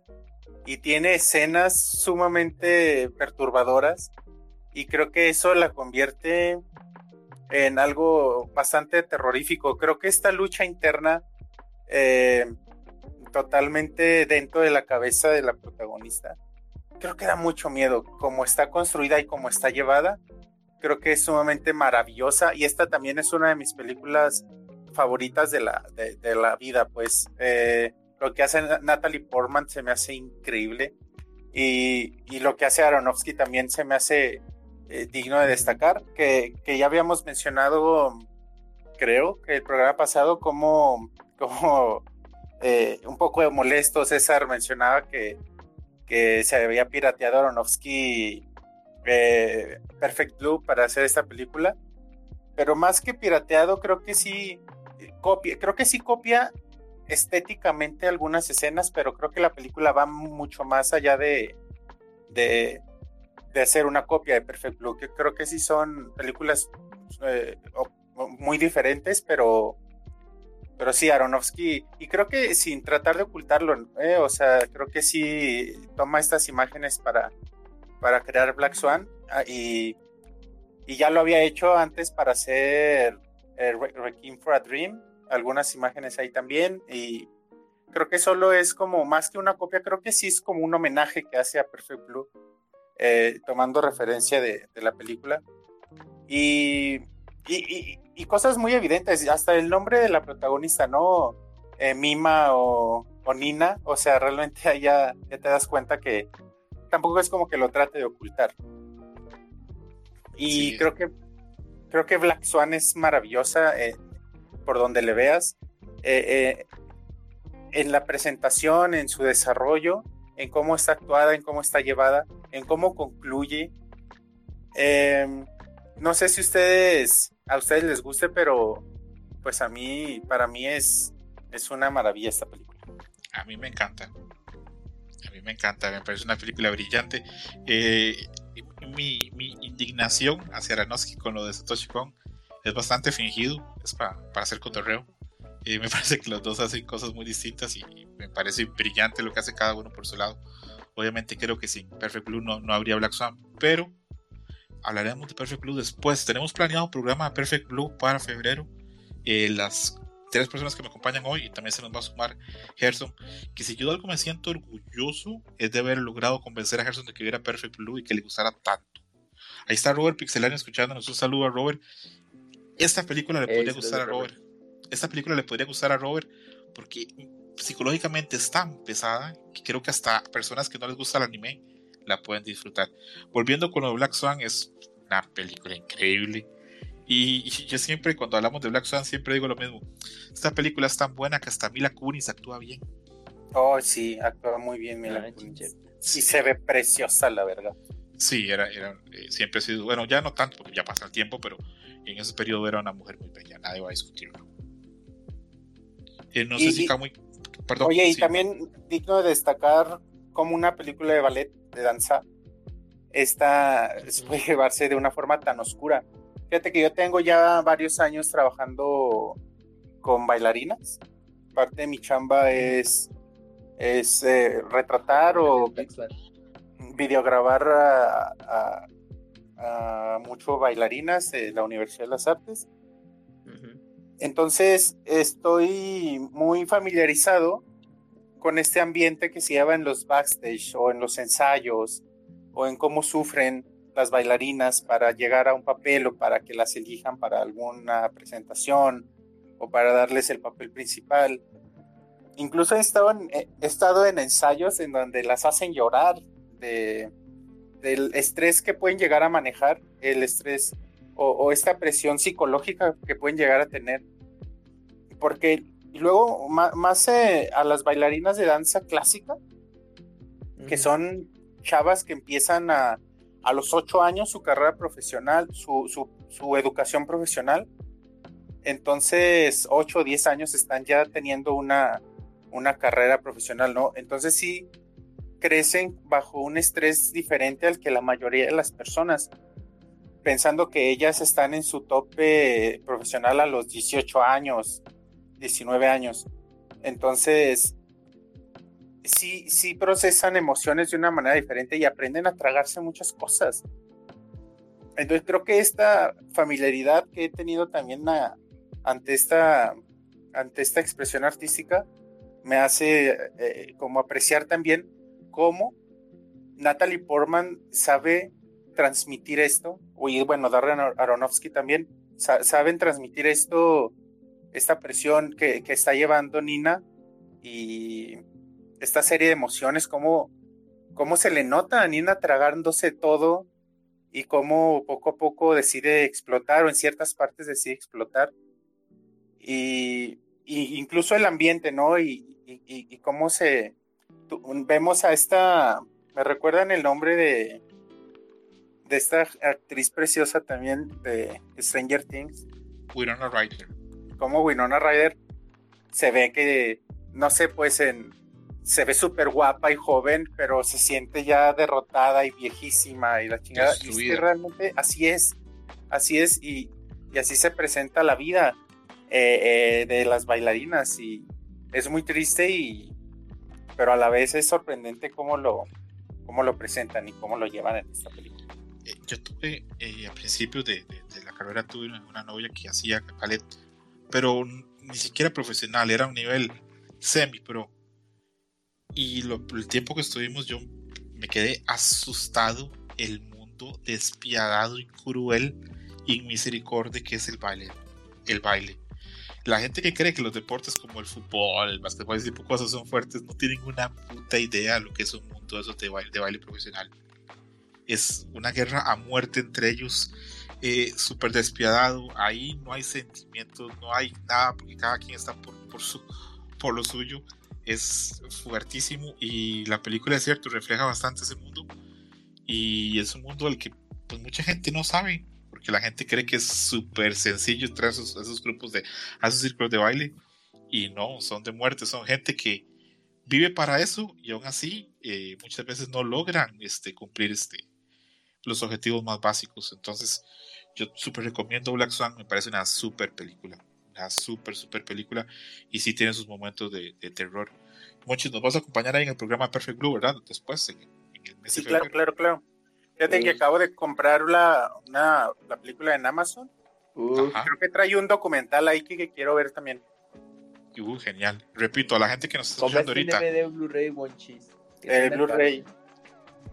Blu-ray, no, pues ahí lo subió Pixelania en un ofertón, creo que salió con ah, 400 pesos. Ah, ok, ok. Qué buenas ofertas pone Pixelania, ¿verdad? Sí, sí, sí. sí, El Wario 64 del Sur. Eh, con esto de, de, Perfect Blue, a la gente que no ha visto la película y que no ha visto también Black Swan, le recomiendo mucho las dos. Eh, en febrero vamos a hacer el programa de Perfect Blue y me gustaría que toda la gente que quiera participar lo haga. Es una película increíble para mí, pero tenemos Perfect Blue de lado. Voy a leer acerca de la gente que me mandó de las películas que le dan miedo y luego vamos a hablar de nuestra versión honorífica y luego vamos a entrarle un poquito hereditario para que la gente se cague del susto. Vamos a ver. Por cierto, acá veo que está conectado Paco. No sé si lo alcanzo a ver o no. Pero ella me mandó acá que su película favorita de terror es Alien. Que sabe que ya hemos hablado de ella. Pero que también le gusta Evil Dead, la clásica. Y que le gusta como bonus Nosferatu. Que también es un película eh, acá está Sergio, pero ya hemos mencionado la que él nos había dicho. Chachito nos había mencionado que la que le daba miedo era el exorcista. Eh, Fer Pega puso que le daba mucho terror a la película de señales de Mel Gibson. Creo que esa es de Shyamalan, que Shyamalan cuando le da por el terror hace cosas interesantes. Fíjate que, que hay sexto sentido, también es un... Bueno, ahorita hablaremos de, de menciones honoríficas. Pero también tuvo una, tuvo una temporadita de éxitos, ¿no? Sí, Shyamalan cuando quiere hace cosas muy interesantes. Por ahí la aldea, recuerdo que me gustaba bastante también. Sí, sí. Luego a cada Kuni me pone que la que más miedo le da él fue la, la de pesadilla en Casas del Infierno y que también le da bastante miedo Dark Skies, que esa yo no la conozco a Kuni, pero la apunto, la apunto por ahí este, en mi lista. Luego mi amiga Mayrani, que también nos está oyendo, que saludo a Mayrani, que pronto va a estar acá en programa de Hunters Hunter, que ya terminé de leer el arco de las hormigas. Saludos a mi, a, mi prima. Eh, me puso que eso dos era muy buena por el final. Que Carrie, la original, que es de lo mejor que he visto, que yo en esos días volví a ver Carrie. Estoy impresionado lo desnuda que sale este, la actriz en esa película. ¿La del 74? Sí, se le ve hasta el alma en esa película y es una adolescente. Yo me quedé como, como verga la pusieron tanto desnuda. Pero bueno, eh, bien por Brian De Palma que tenía así huevos para poner esas películas. Roberto Pixelania pone que le da miedo a las películas de Freddy o Chucky, pero que no era mucho de películas de terror. Y que el vampiro te por ocho. El vampiro te por ocho. el vampiro te por ocho, ok. Debe decirnos cuál es su favorita de Chucky. Sí, ahí está Robert, ahí cuando, cuando quiera le damos paso. El Pixie Abogado dice que su película de terror favorita es Grout y la que más miedo le dio fue La Masacre de Texas, que bueno, ya hablamos de esa película y claro que da miedo. Y más que la vio de niño, no entiendo cómo vio eso de niño, pero de ahí. Lucio Yugi dice que la profecía de Omen, de la que habló Camus la vez pasada, por supuesto que da mucho miedo. Juanín dice que le da mucho miedo a Freddy Krueger y que de grande le da miedo a Ray Tarry, de la que ahorita vamos a hablar porque la vimos los cuatro y le vamos a hablar ahí con detalles, eh, porque a mí también me parece una película impresionante. Ivanovich dice que, exactamente, Ivanovich dice que Pesadilla en la calle del infierno, en específico cuando las niñas cantan, y habíamos hablado de que Ivanovich, las hermanas mayores, le decían bullying y lo asustaban. Bastante cruel. El Pixel Movie dice que Jacob's Ladder, que ya la, ya la conseguí, pero no la, no la he visto, y quiero ver si es cierto lo que dice Pixel Movie, que el team de Silent Hill se basó en esa película para meter ahí sus usos. Pixemoy es hipster hasta en las películas de terror. ¿Te parece? Yo creo que esa película este, eh, tiene su fama, pero bueno, ahí vamos a ver. Eh, mi parcero Oscar Quintero dice que It, que le jodió bien feo el sueño, que le da miedo sacar los zapatos debajo de la cama, e incluso mirar, y que tiene un amigo que tiene fobia a los payasos y que tiene 35 años y aún así le dan pánico. Eh, luego Sergio nos había mencionado Jack White, ya hablamos, hablamos de Paco. Nuestro amigo Gifurama, que duró un poquito mandando la opción, nos recomendó Audition de Takashi Miike. Audition para mí es una película increíble que comparte algo con el bebé Rosemary. Pasan 40 minutos en la película y no sabemos que estamos viendo una película de terror. Y eso es algo muy, muy único. Yo vi Audition, me lo recomendó un amigo y me dijo, no leas nada, no, nada de la película, solo ve la película. Cuando yo por el minuto 35, cuando yo por el minuto 35. Ajá, perdón, perdón, perdón. No, tranquilo, cuando yo por el minuto 35 yo pensé, esto será un drama familiar. Y vergas, luego toma un giro que quedas así como, ¿qué?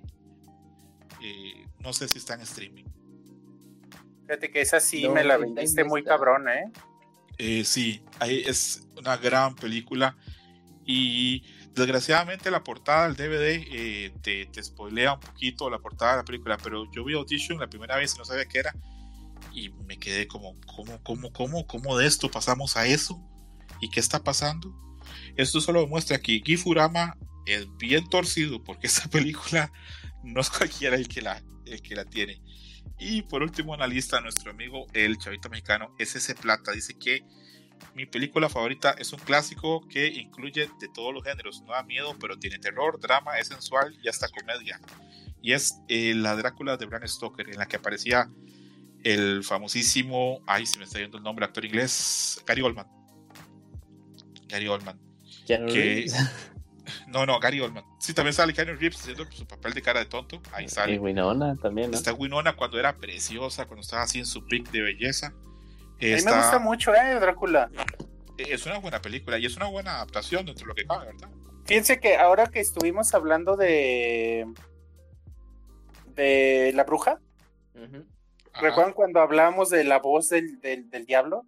Creo que es muy sumamente similar a, a la voz de, del Drácula de Gary Oldman, del mm. Drácula viejo de Gary Oldman yo esta película me, me, pesa el tiempo y pienso con un poquito de pereza en Gary Oldman cuando lo recuerdo ahorita que ya está gordo y fofo y viejo.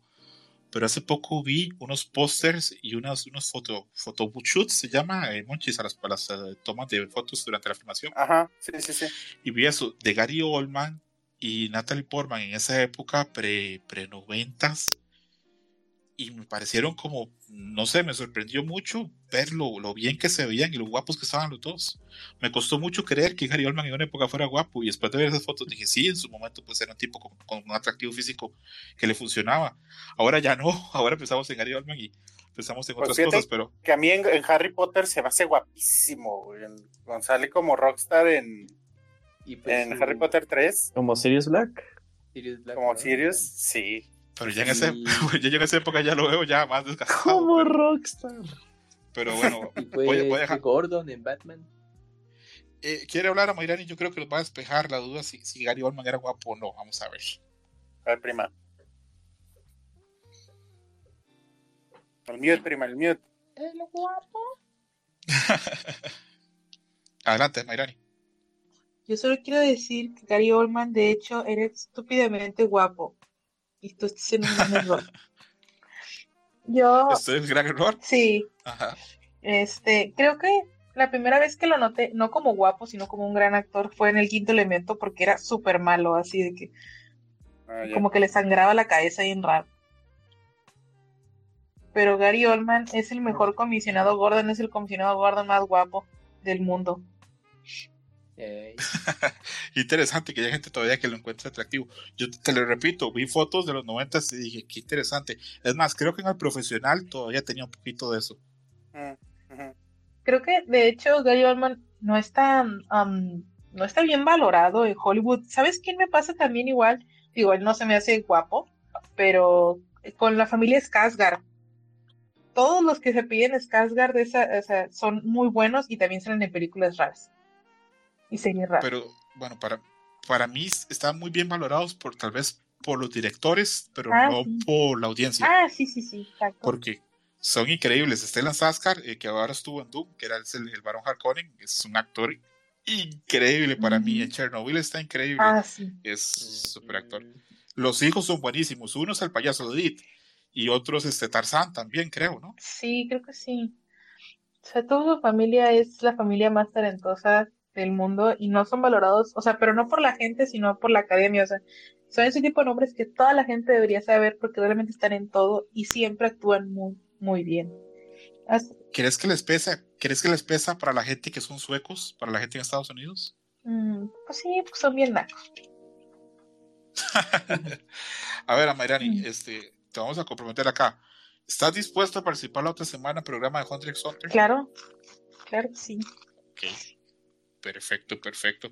Eh, ¿Nos quieres decir algo, alguna película de terror o algún actor guapo que te guste? Un actor. Em, fíjate que ahorita que comentaban de la masacre de Texas, yo nunca vi la primera, pero según yo empecé a ver la segunda y era muy, muy cabrón que una morra se sacaba una pistola de la vagina y se suicidaba. Era como que. What? Según yo sí empezaba la dos, o sea, creo que la uno acababa con que Jessica Biel o no sé quién se escapaba, una cosa así y entonces la 2 empieza con que ella se encuentra una camioneta con estos típicos adolescentes que los dejan andar de road trip y, la, la, la suben, ay, súbete, ahorita te ayudamos y que no sé qué, y están en el asiento atrás. Y justamente ella como que en eso dice, ay, pues ¿para qué me ayudan? Si yo me puedo ayudar sola. Y se abre las piernas y me acuerdo que sacaba una pistola y se suicidaba. Me supongo yo.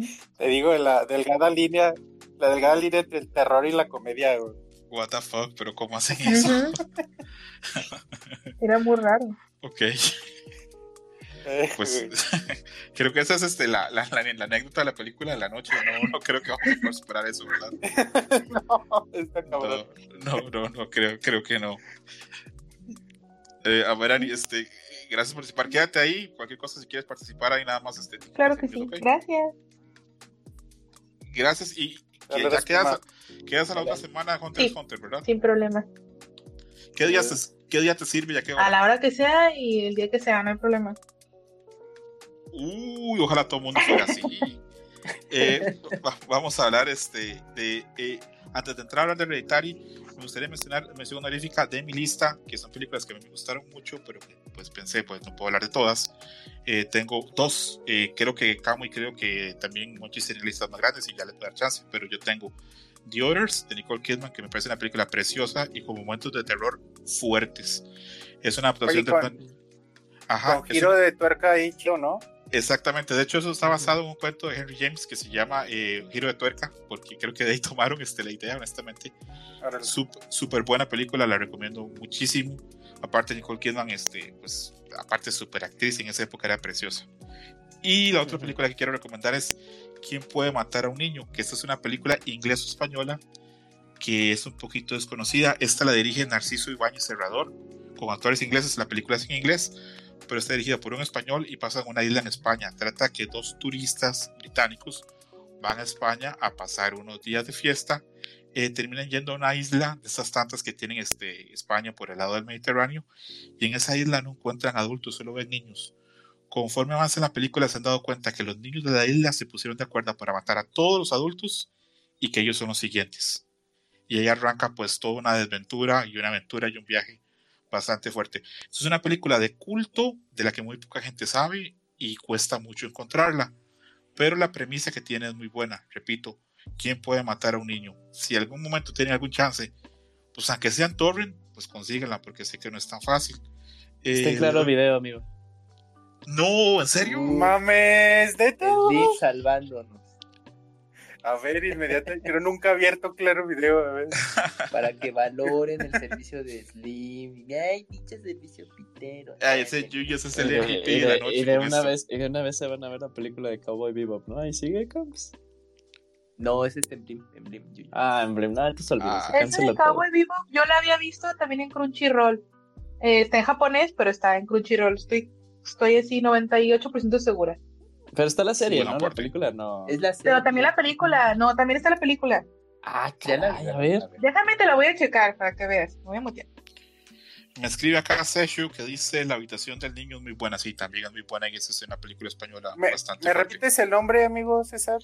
¿Y cuál, cuál perdón, Iván? La que, la que está en claro video. ¿Quién puede matar a un niño? A ver. Gracias. Repito, es una película interesante. Tal vez a ustedes no les dé tanto miedo, pero es una película bien interesante y la premisa es totalmente original. Estoy seguro que debe haber muy poco eh, parecido a esto. Eh, Monchis, arráncate con esa lista de menciones honoríficas y tal vez no podemos entrar a hablar de todas, eh, pero por lo menos este, menciónalas para saber cuáles son. Sí, que te, tuve como un proceso largo para seleccionar mis películas.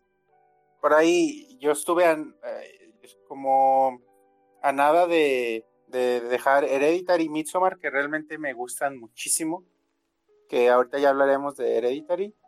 Eh, Suspiria, la versión original, de Darío Argento.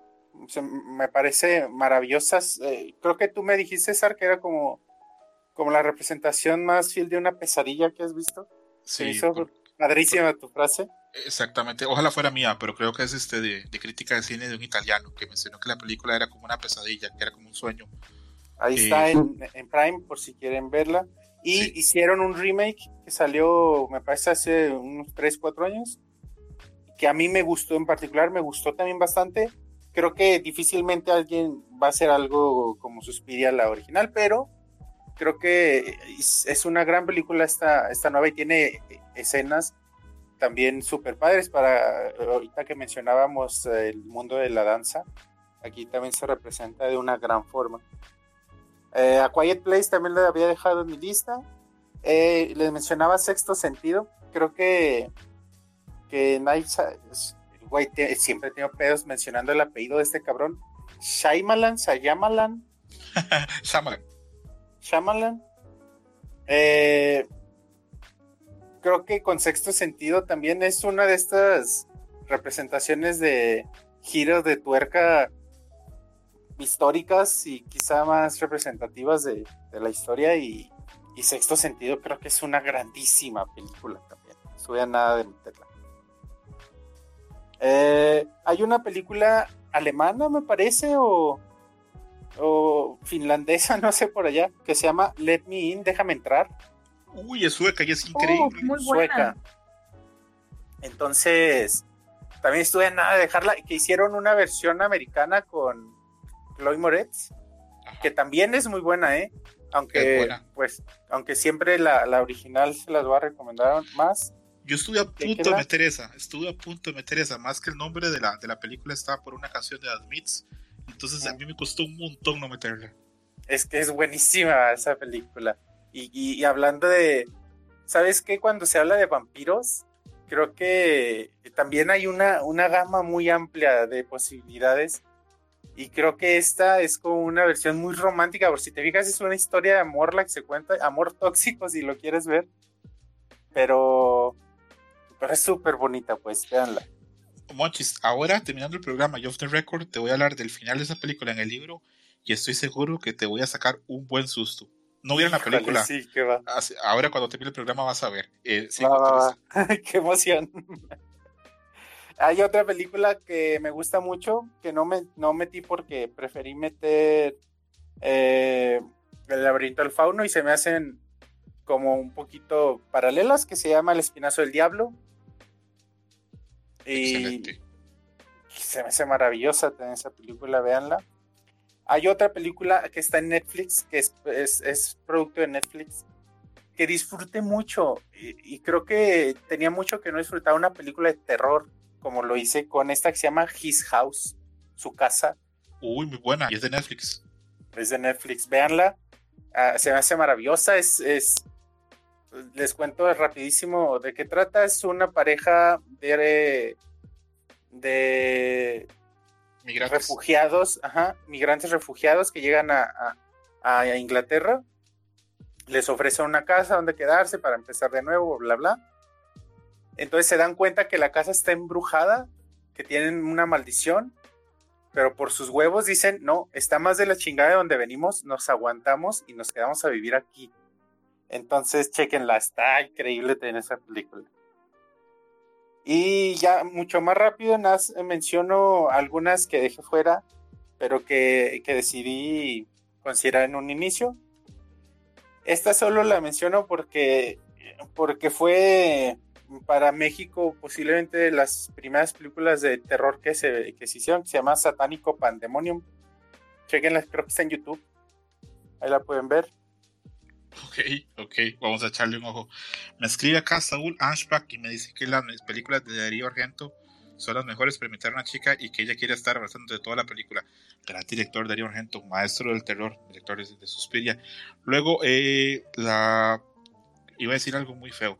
Mika, no vaya a decir nada tuyo, Kamui. Mika es un ser propio independiente. Eh, dice que ella no está fanática de las películas de terror, pero que le gustan algunas del género. Le gusta It, la de los ochentas, la con Tim Curry.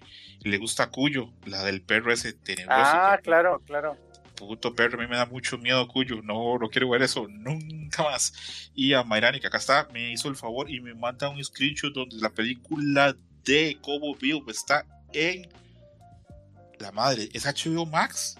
Es HBO Max, justamente, es HBO Max. Es la, digo, se cancela el programa. Del 2001 está en HBO, o sea, el menos en el lado mexicano, no sé si está en otras plataformas en los lados americanos, canadienses, porque sé que allá hay más diversidad, o sea, algunas aplicaciones tienen, o sea, no están, no están tan unidas como aquí porque pues aquí hay menos mercado, supongo. O sea, no sé. Em, sí, yo me acuerdo que la había visto. También la del vals interminable de, digo, como punto extra, de Gundam Wing está en Crunchyroll. Genial, genial, genial, genial.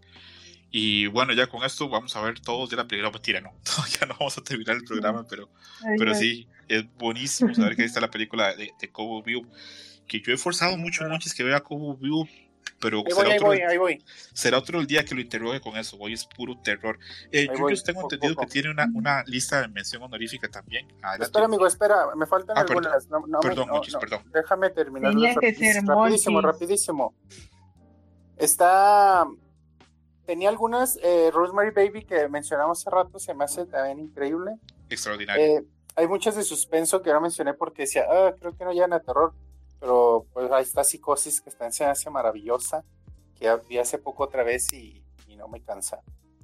Les recomendé una película eh, cuando estaban hablando de películas de acción que se llama High Tension francesa eh, creo que es una slasher súper buena, también con un giro de tuerca eh, bastante, bastante eh, impresionante. Veanla, High Tension, alta tensión, francesa, también película super indie de bajo presupuesto, pero súper bien llevada. Chequenla. It Follows había puesto de vampiros también como un género aparte ya mencioné Me pero había puesto entrevista con el vampiro que también se me hace muy lenta y me aburre un poco, pero se me hace una gran película. Eh, también los, había puesto algunos thrillers como posibilidad, porque no sé dónde está la línea de asesinos y eso, pero bueno, tipo como El silencio de los inocentes, Seven, se me hacían fantásticos. Hay una película nueva que, bueno, no nueva, pero más reciente que se me hizo fantástica se llama La autopsia de Jane Doe.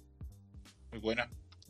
Para que la chequen. Eh, creo que Julio la tenía, pero bueno, había puesto aquí las películas de, de Insidious, del Conjuro y todas estas de nueva era de, terror que, se popularizó. Que no soy muy fan, pero bueno, creo que vale la pena mencionarlas, al menos porque trajo como a, al, al a lo popular otra vez el género. vale la pena. Pues a mí no me gustan porque se me hace como un terror muy, muy formulario ya, muy igual todo. Y no me gusta que se película tras película tras película. Y entonces por eso les, les quito un poquito de, valor, pero bueno, existen y ahí están. También hubo una época de, de actividad paranormal en donde se hicieron muy famosas esas películas Y no sé si a ustedes les gustaron, pero bueno, al menos vale la pena mencionar la primera de actividad paranormal. Creo que es una, una propuesta bastante interesante que se hizo. Se menciona Joe's a veces, eh, Tiburón, como película de terror. No sé si tanto, pero bueno, también la había puesto ahí y no, no las dejé.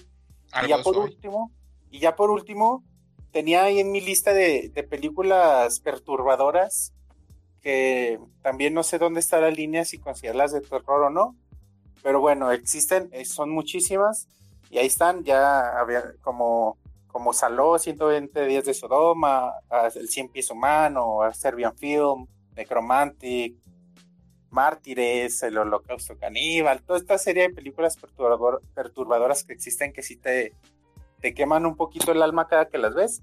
No, no sé dónde está la línea de terror allí, pero bueno, existen. Y ya, gracias. Gran lista de monchis, todas las que mencionó muy buenas, todas, todas las que mencionó muy buenas y súper recomendadas. Eh, ¿Quieres dar tu lista o...? No sé si Chuyus está ahí o no. Lo veo que está como oyente, pero no sé si está. A lo mejor ya, ya se quedó dormido Yuyu. Sí, Yuyu se tiene que levantarse mañana tempranito para, para, hacer ejercicio, porque él sí es chico activo, chico fitness. Desde las 4 de la mañana ya despierto. Otros sus dichos. Acá me está pidiendo una solicitud, vamos a ver, y si no, pues si no ya vamos a soltar una anécdota así de un buen pedote de un estoy, ya, estoy, ya estoy de regreso Adelante, Yuyos, que esa lista que hiciste no se quede en el aire. sí, eh, bueno, de hecho, algunas que traía ahí, pues ya las comentó, las comentaste tú y las comentó Monchi. Bueno, no, no, más bien Monchis, pues casi un montón. Eh, pero yo tengo una que salió, eh, ay, es el año pasado, si no es que hace dos años, la de Ready or Not. No sé si han tenido chance de verla. Es eh, la historia está así como que algo muy, muy curiosa. Eh, es una chava que contrae matrimonio con, una persona. Esta persona eh, forma parte de una familia en la que tienen que hacer un juego, que es un ritual. Y tienen que asesinar a alguien ah, de la familia. y pues deciden asesinar a porque recién es nueva. Y es como una fusión estilo... Ay, ¿cómo decir? Ay, yo dije esa película. Ah, pero bueno, está interesante. Ve, chequenla, chequenla, por favor. Me gusta mucho. y de hecho la comentamos Rec. Rec, la española, me sigue pareciendo muy buena al día de hoy. Eh, y ahorita que Bochis dijo que eh, sacó a tema las de actividad paranormal, eh, Rec y actividad paranormal son un claro ejemplo de luego cómo una serie se puede ir a la basura. Pero sí, nada más serían esas dos, esas dos que añadiría. Y no sé si el dragón rojo también entraría. A ver, vamos a ponerlo en la mesa. Sí, sí entra. Sí entra. Yo creo que Yuyus, oye, Yo creo que Yuyus no nos escucha, ¿verdad? No, yo hubiera respondido. No, eh, gracias Yuyus por la lista. No sé si, si hay algún problema ahí de audio o algo, pero creo que no nos escucha. Pero bueno, igual si no, Yuyus, este, ya este, creo que te cumpliste con el programa, te, te puede ser. Ah, ok, acá me está pidiendo solicitud. Yo creo que se desconectó. Vamos a ver. Oigan, amigos, nada más aquí. A ver qué pasó. Paréntesis, no escuché nada. Te perdimos, amigo. ¿Qué se quedaron? No, yo, cuando, cuando estabas hablando de, de, la película Ready or, Ready or Not, ¿verdad? Ajá.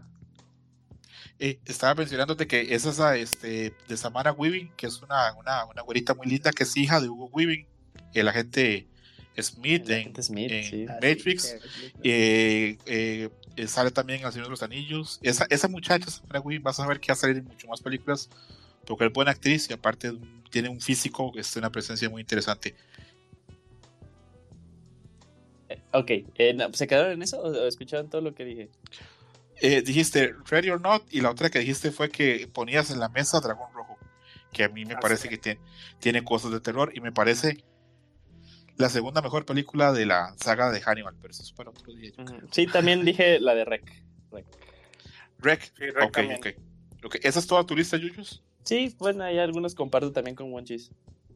Ok, Yuyus, como sé que tienes que ir rápido porque mañana tienes que hacer ejercicio, ¿tienes alguna anécdota sobrenatural que contarnos o lo dejamos así por la paz? No, no, bueno, ah, lo único raro que, que, ha pasado en mi familia, bueno, aquí es meterme un poquito en cosas personales, eh, a mi edad, pero no tengo tema con contarlo. Eh, a la edad que tenía siete años, mi mamá se enfermó. Eh, le dieron tres infartos cerebrales. Eh, pues, si ustedes ven a mi mamá, parece que no le pasa nada. O sea, por, eso también, como que de cierta forma, eh, contarlo no me es tan pesado. entonces nos fuimos a vivir a la casa de mi abuela. estuvimos ahí viviendo unos tres años en lo que pues mi mamá pasaba por toda esta sesión de, recuperación, recuperando un poquito más que nada el movimiento en su pierna izquierda y eh, recuperar algo, algo de movimiento en su mano izquierda. Entonces, bueno, la familia de mi mamá siempre ha sido muy, muy, muy, católica, pero en una de esas, pues así como luego es muy común en familias eh, en México, pues una de las comadres de, de mi abuela, mi abuela no sabía, ¿no? Como que decía que ella era un medium este tipo de cosas, ¿no? O sea, y, mi abuela y mi mamá, o sea, la familia siempre habíamos tenido como que, eh, habíamos sido muy, muy, muy, muy precavidos en a quién contar lo que le había pasado a mi mamá, no, no todos lo sabían. Pero entonces en una de esas pues, eh, vino esta señora que llevaba ya años sin ver a mi abuela, eh, ve a mi mamá, digo que si tú ves a mi mamá hoy en día parece que no le pasó nada eh, entonces nada más como que le puso la mano en el hombro como para saludarla así de porque ya la conocía de, años cuando era más pequeña mi mamá y ya le dice oye a ti te pasó algo no o sea, nada más la tocó y mamá como que se sacó de onda y se puso a llorar o sea porque era así de pues nosotros habíamos como que trabajado esto para que no eh, la gente no lo supiera pero ha sido lo único lo único que tal vez yo podría considerar un poco eh, paranormal y sí, o sea, pasó eso y, mi abuela como que sacó a la señora porque pues sí, como que dijo, ay, quién sabe qué sea, mejor la sacamos. Pero no, no, está fea tu historia, está, está llevadera. sí.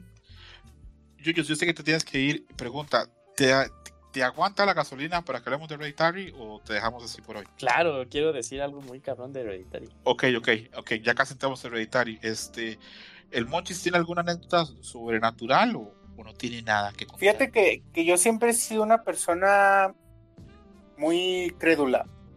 Siempre he creído, querido que, me pasen cosas y siempre estoy muy abierto a experiencias, pero nunca ha pasado nada, güey. O sea, me gusta creer en todo. Me gusta este mensaje que te da la película de, The Life of Pi. De que la vida es más bonita cuando decides creer en lo que sea. Entonces, me gusta creer en todo, en fantasmas, en extraterrestres, en todo. Entonces, desde niño me subía a la azotea con mi papá a ver si veíamos ovnis o... No sé, pues, siempre he estado como muy abierto. Desafortunadamente nunca me ha tocado nada. Y fíjate que, que luego me, he expuesto pues a cosas. Eh, por ejemplo, mi oficina está en, la Casa de la Cultura de Aguascalientes. Entonces, la Casa de la Cultura de Aguascalientes fue un convento durante muchos años. Incluso a la fecha se han encontrado huesos de niños, de bebés, porque decían que las monjas se embarazaban y, a, los, a los niños los enterraban allí. Entonces, el último que eh, encontraron es un, hicieron un elevador para poder subir al segundo piso de la Casa de la Cultura. Cuando estaban escarbando donde iba a estar el elevador, encontraron huesos y ya hicieron todo el procedimiento y eran de humano, era un niño. Y como ese han encontrado varios, pues. Eh, entonces, más allá de los niños, hay historias muchísimas. Me gustaba platicar mucho con un señor que ya se jubiló, que le decían Don Cheque. Don Cheque era velador. Y me contaba un chorro de anécdotas, pues, de, no, que aquí, que un día, y el niño, que una niña, que la monja, la monja era la más común, que hay una monja que se aparece justamente donde está mi oficina, y, y que no, que en el cuarto de no sé qué, allí. Entonces, por mi chamba, a mí me ha tocado varias veces, es común que me tenga que quedar a, trabajar durante la noche, durante la madrugada para terminar algún proyecto se presenta al día siguiente de la mañana. Entonces, para mí es común quedarme toda la noche en la Casa de la Cultura yo solo, eh, eh, trabajando con Don Cheque en, alguna parte de la Casa de la Cultura, pero pues yo en mi oficina. Entonces, pues siempre trataba de exponerme, pues no, que aquí se ve no sé qué, y ahí voy. Y eh, a mitad de la noche, pues allí. O apagaba la luz y ya no me quedaba con mi computadora a ver si se me aparecía la monja o algo. Pero desafortunadamente nunca, nunca me ha pasado nada. O tenía otra. La única cosa que, que sobrenatural, y, y, no la tenía presente, pero ahorita que Julio contó su anécdota, me vino a la mente. En alguna época de mi vida, ya por 2013, yo pasaba por un muy mal momento, estaba muy deprimido y todo, me iba de la chingada y me lesionaba y, y todo me salía mal, pues e, era como, ha sido como la peor etapa de mi vida. Y alguna vez platicando con, con un familiar, me dijo, ven, acompáñame, te voy a llevar con la niña santa. Dije, ¿qué, güey? vamos, vente, vamos con la niña santa. Entonces yo, digo, siempre abierto a experimentar cosas, dije, bueno, ¿qué es la niña santa? No, pues es una señora que tiene conexión directa con los santos y ella te, te ayuda. Le dije, ¿pero a qué me va a ayudar? Pues a lo que sea. ¿pero qué? O sea, ¿qué, le voy a, qué voy a llegar y qué le voy a decir? Ayúdame a qué? Pues no sé, a lo que sea. Y bueno, el chiste es que me convenció de ir. Yo nunca, bueno, alguna época fui como, crecí en una familia católica, pues, y me crié como católico, pero nunca he sido muy, muy religioso. Bueno, no, no, no que nunca haya sido muy religioso, sino conforme he crecido, he dejado de ser religioso año tras año. Conforme más crezco, menos religioso soy. Entonces, para esa época, pues realmente yo ya no era tan religioso. Ya no iba a misa, ni confesaba, ni nada de eso. Pero me convenció y decidí ir. Y entonces ya fuimos con la niña santa. Esperamos como una hora porque había una fila como de 400 personas Em, entonces ya pasé y no cobraba la señora. O sea, realmente decía, no, pues si tú quieres cooperar con lo que sea, pues coopera, si no, no hace falta. Y yo, pues la verdad, en esa época no tenía nada de dinero. Y bueno, ya fui, ya me tocó. Ya entré con la niña santa, que era una señora, una señora como de 40 años, delgadita, así muy normal, cualquier señora que encuentres ahí en, en la calle recuerdo que entré, hola, me saludó, se me quedó viendo y se empezó a reír y me dijo, ¿a qué vienes? Le dije, no sé. Me, y se, empieza a reír y me dice, no te preocupes por nada, a ti te va a ir bien en la vida. Y ya, me despidió, me dijo, ah, ya vete. Y ya. y, y, me empezó a ir bien en realidad. Ya después mi vida se empezó a componer y me ha ido bastante bien pero ha sido como, como quizá la única experiencia que he tenido como más allá de lo normal. Entiendo, pero bueno, igual como, como, la de Yuyus es algo, tú, todavía la tuya es más positiva que la de Yuyus. por lo menos en la de Yuyus este, la mamá pasó un mal momento, pero con esta pues me parece que todo es positivo. Cabo, ¿y tú tienes alguna experiencia sobrenatural o me suelto yo la mía? No, no, adelante, ahí sí. Al día de hoy, nada. Ok, perfecto, no te preocupes. Yo soy un gran escéptico y sí me han pasado cosas y he visto cosas, pero como soy tan escéptico, creo que no me termino convenciendo. Antes de eso, eh, Aurora Ryun me pone que le encanta eh, todo lo que está alrededor de la bruja de Blair, precursora del found footage, esconder a los actores, preparar la desaparición y que se sintió como una gran aportación al género. Se sintió algo fresco y bueno y que en su momento fue increíble. Saludos a Rion Jung. Creo que es, él está llamado en algún momento a pasarse por este programa, si él quiere. Eh, ahí podremos hablarlo. Eh, Oye, pero precursora de esto de falso documental, el holocausto caníbal, ¿eh? Esa es otra gran película también. Pero por ahí sí, por la bruja de Blair hizo, usó la misma fórmula de falso documental y de hacer creer a la gente que, que todo era real metió buenos sustos esa película y creo que es como la película más exitosa de la historia con, lo que costó y con lo que generó.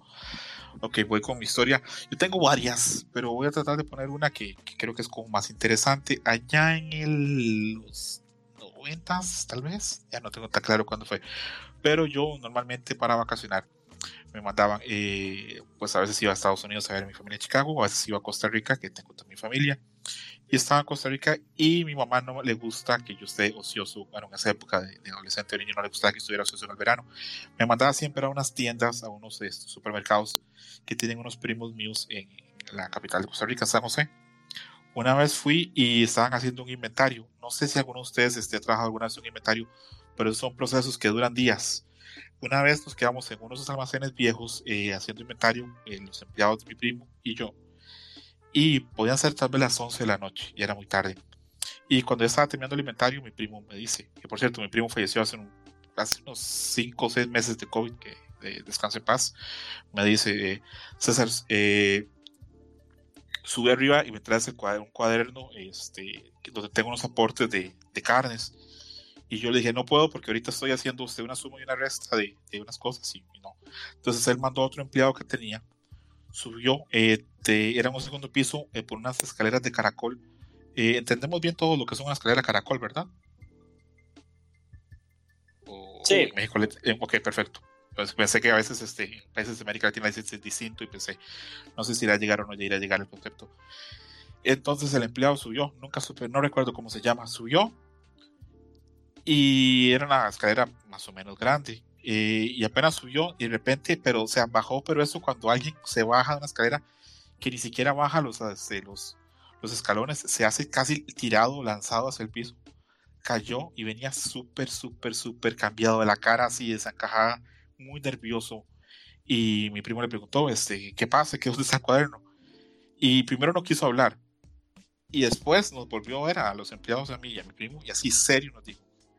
Y le dijo mi primo, si usted quiere, me despide ya, pero yo no vuelvo a subir ahí nunca más. Y se fue al baño y empezó a llorar. Entonces este, nos quedamos todos así como en shock. Y mi primo, como una gran gracia, me dice: Sube César, sube por el cuaderno. Y yo, ¿qué? Obviamente, súper, súper asustado. Pero, eh, te repito, yo desde muy niño nunca he creído en esas cosas. Y no, sí, sí es cierto que yo soy un escéptico. Esa es la oportunidad de demostrar que es cierto. Subí la escalera, admito con mucho miedo. Llegué al segundo piso, entré a la oficina, saqué el cuaderno y bajé. Eso sí, en la oficina sentí mucho, mucho, mucho frío. Costa Rica es un país tropical. El clima nunca pasa de entre 29 y 32 grados. Pero ahí en esa oficina sentí mucho frío. Menos de 10 grados, entre 10 y, 0 grados. O tal vez menos bajé, ya le di el libro a mi, a mi, a mi primo, se terminó el inventario, llegué a mi casa, pasé varios días sin entenderme. Tiempo después, años después, leyendo acerca de posesiones demoníacas y de ese tipo de cosas, leí que un símbolo inequívoco de una aparición demoníaca o de una aparición espectral es que la temperatura baja mucho. Si han visto el exorcista, cuando están haciendo el exorcismo en el cuarto, ven que ellos tiran pavo por la boca. Es por eso, porque se supone que la temperatura bajó. Entonces, repito, yo no vi nada, nunca entendí, nunca pudimos sacarle al empleado qué fue lo que vio. Pero en esa ocasión ahí yo sentí mucho frío y se sentí un ambiente extraño. Eh, creo que esa es como una de las tantas, pero sí me han pasado varias cosas, pero repito, soy un, un escéptico. No sé si los aburrí con la anécdota o no. ¿Y tu primo dijo algo? ¿Dijo algo alguna vez así de no, no le preguntamos muchas veces, le preguntamos qué había visto. Luego supimos que en ese edificio habían ahorcado a un par de muchachas, pero mucho tiempo atrás, porque era un edificio muy viejo. Pero nunca nos dijo ni qué vio y nunca quiso hablar del asunto. Pero para mí fue muy fuerte verlo, bajar lo que nos dijo y luego oírlo yo soy usando en el baño, para mí fue muy fuerte. Claro, fíjate, ahora que mencionaste eso, eh, uno de los lugares donde me toca trabajar seguido es en el Teatro Morelos. El Teatro Morelos en Aguascalientes es posiblemente el teatro más antiguo de la ciudad. Entonces, también posiblemente por ello tiene montones de historias y anécdotas que cuenta la gente. Pero en particular, hay un pasillo en el teatro que todo el mundo dice que ahí se aparecen cosas. Entonces, a veces la gente, el teatro es, eh, es pues bueno, como cualquier teatro de tamaño y así. Entonces tiene varios pasillos, tiene varias escaleras y tiene cosas así. Es un, teatro antiguo, pues de estos que tienen palcos y, varios pisos. Y en uno de esos pasillos, en el segundo piso, la gente dice que se aparecen cosas. Y, y lo que yo he ido y eh, con el teatro solo y querido que se me aparezcan cosas y nunca me ha aparecido nada. Pero algo que no voy a negar y, que me hizo recordar con tu anécdota es que realmente la vibra en esa parte sí es muy pesada. Si vas caminando por ahí sí se siente diferente. Y aunque nunca he visto nada y nunca se me ha parecido nada, pues no lo voy a negar. Hay lugares que tienen eso. Mi esposa este, eh, es microbióloga y ella trabajó en varios hospitales muy viejos de, en Montreal y tiene unas historias increíbles de miedo.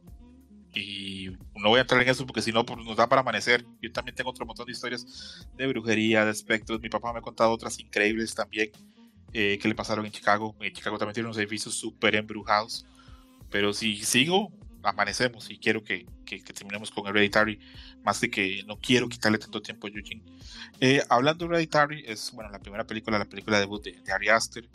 La película reciente en la que yo he pasado más miedo, la verdad, la vi en una sala de cine y la gente gritaba un montón. No sé si me da más miedo la película o lo que la gente gritaba.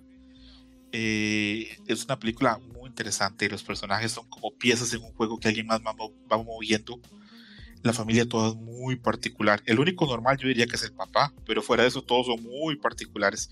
En esta película la actuación de Tony Collette es increíble. Eh, la película da muchas pistas de lo que va a pasar desde el primer momento. No te das cuenta la primera vez que es la película, pero desde el primer momento, ya desde el funeral, hay cosas que te están dejando claro qué va a pasar y hacia dónde va. Eh, esto es de una, va de una familia que tiene una pérdida, Luego hay otra pérdida y esas pérdidas hacen que un miembro de la familia quede muy susceptible a un culto que está ahí flotando desde el inicio de la película para arrancar un plan súper maligno a nivel de legado de hereditario. Y también la película tiene elementos de drama muy fuertes, tiene jumpscares fuertísimos, la historia está bien construida. Y repito, retoma ese tema que se menciona ahora Monchis, que si tú estás en un mal momento de ánimo, si estás deprimido, si estás pasando por algo muy difícil, eres más susceptible a ese tipo de presencias. Eso que dice Monchi es que él quiere que pase algo. La gente que entiende esas cosas dice que si tú quieres que te pase algo, no te pasa nada. Porque los espectros no, no te buscan a ti, buscan gente que esté en un momento frágil o vulnerable. Y para mí esta película, dentro de todo el montón de cosas terroríficas que tiene, es que lo más aterrador puede venir dentro de tu propia familia, que se supone que es la gente que más te quiere y que te cuida. Entonces a mí esta película me gusta muchísimo para mí es de las mejores películas de terror del, por así como de los últimos tiempos. La sufrí en el cine, eh, me asusté un par de veces y la gente que estaba a la par mía gritaba horrible. Hay un momento en que Tony Colette cuando está poseída está en el techo escondida. Ajá, sí. Ok, y pasa este el, este, el actor, este de apellido Wolf, y había una, una, una señora atrás mío y gritó fuertísimo, He's up there, pero así, pero gritó, pero así, pero gritos así de lágrimas. Y, en el cine todo el mundo gritó, What? What's going on? Y, yo me quedé así como, ¿qué está pasando? ¿Qué pergas? Y nunca me había pasado en el cine de que la gente cayera en tanto terror. Ahora me da risa, pero en el momento fue horrible. Cuando, cuando, está, cuando está pegada la, la mamá.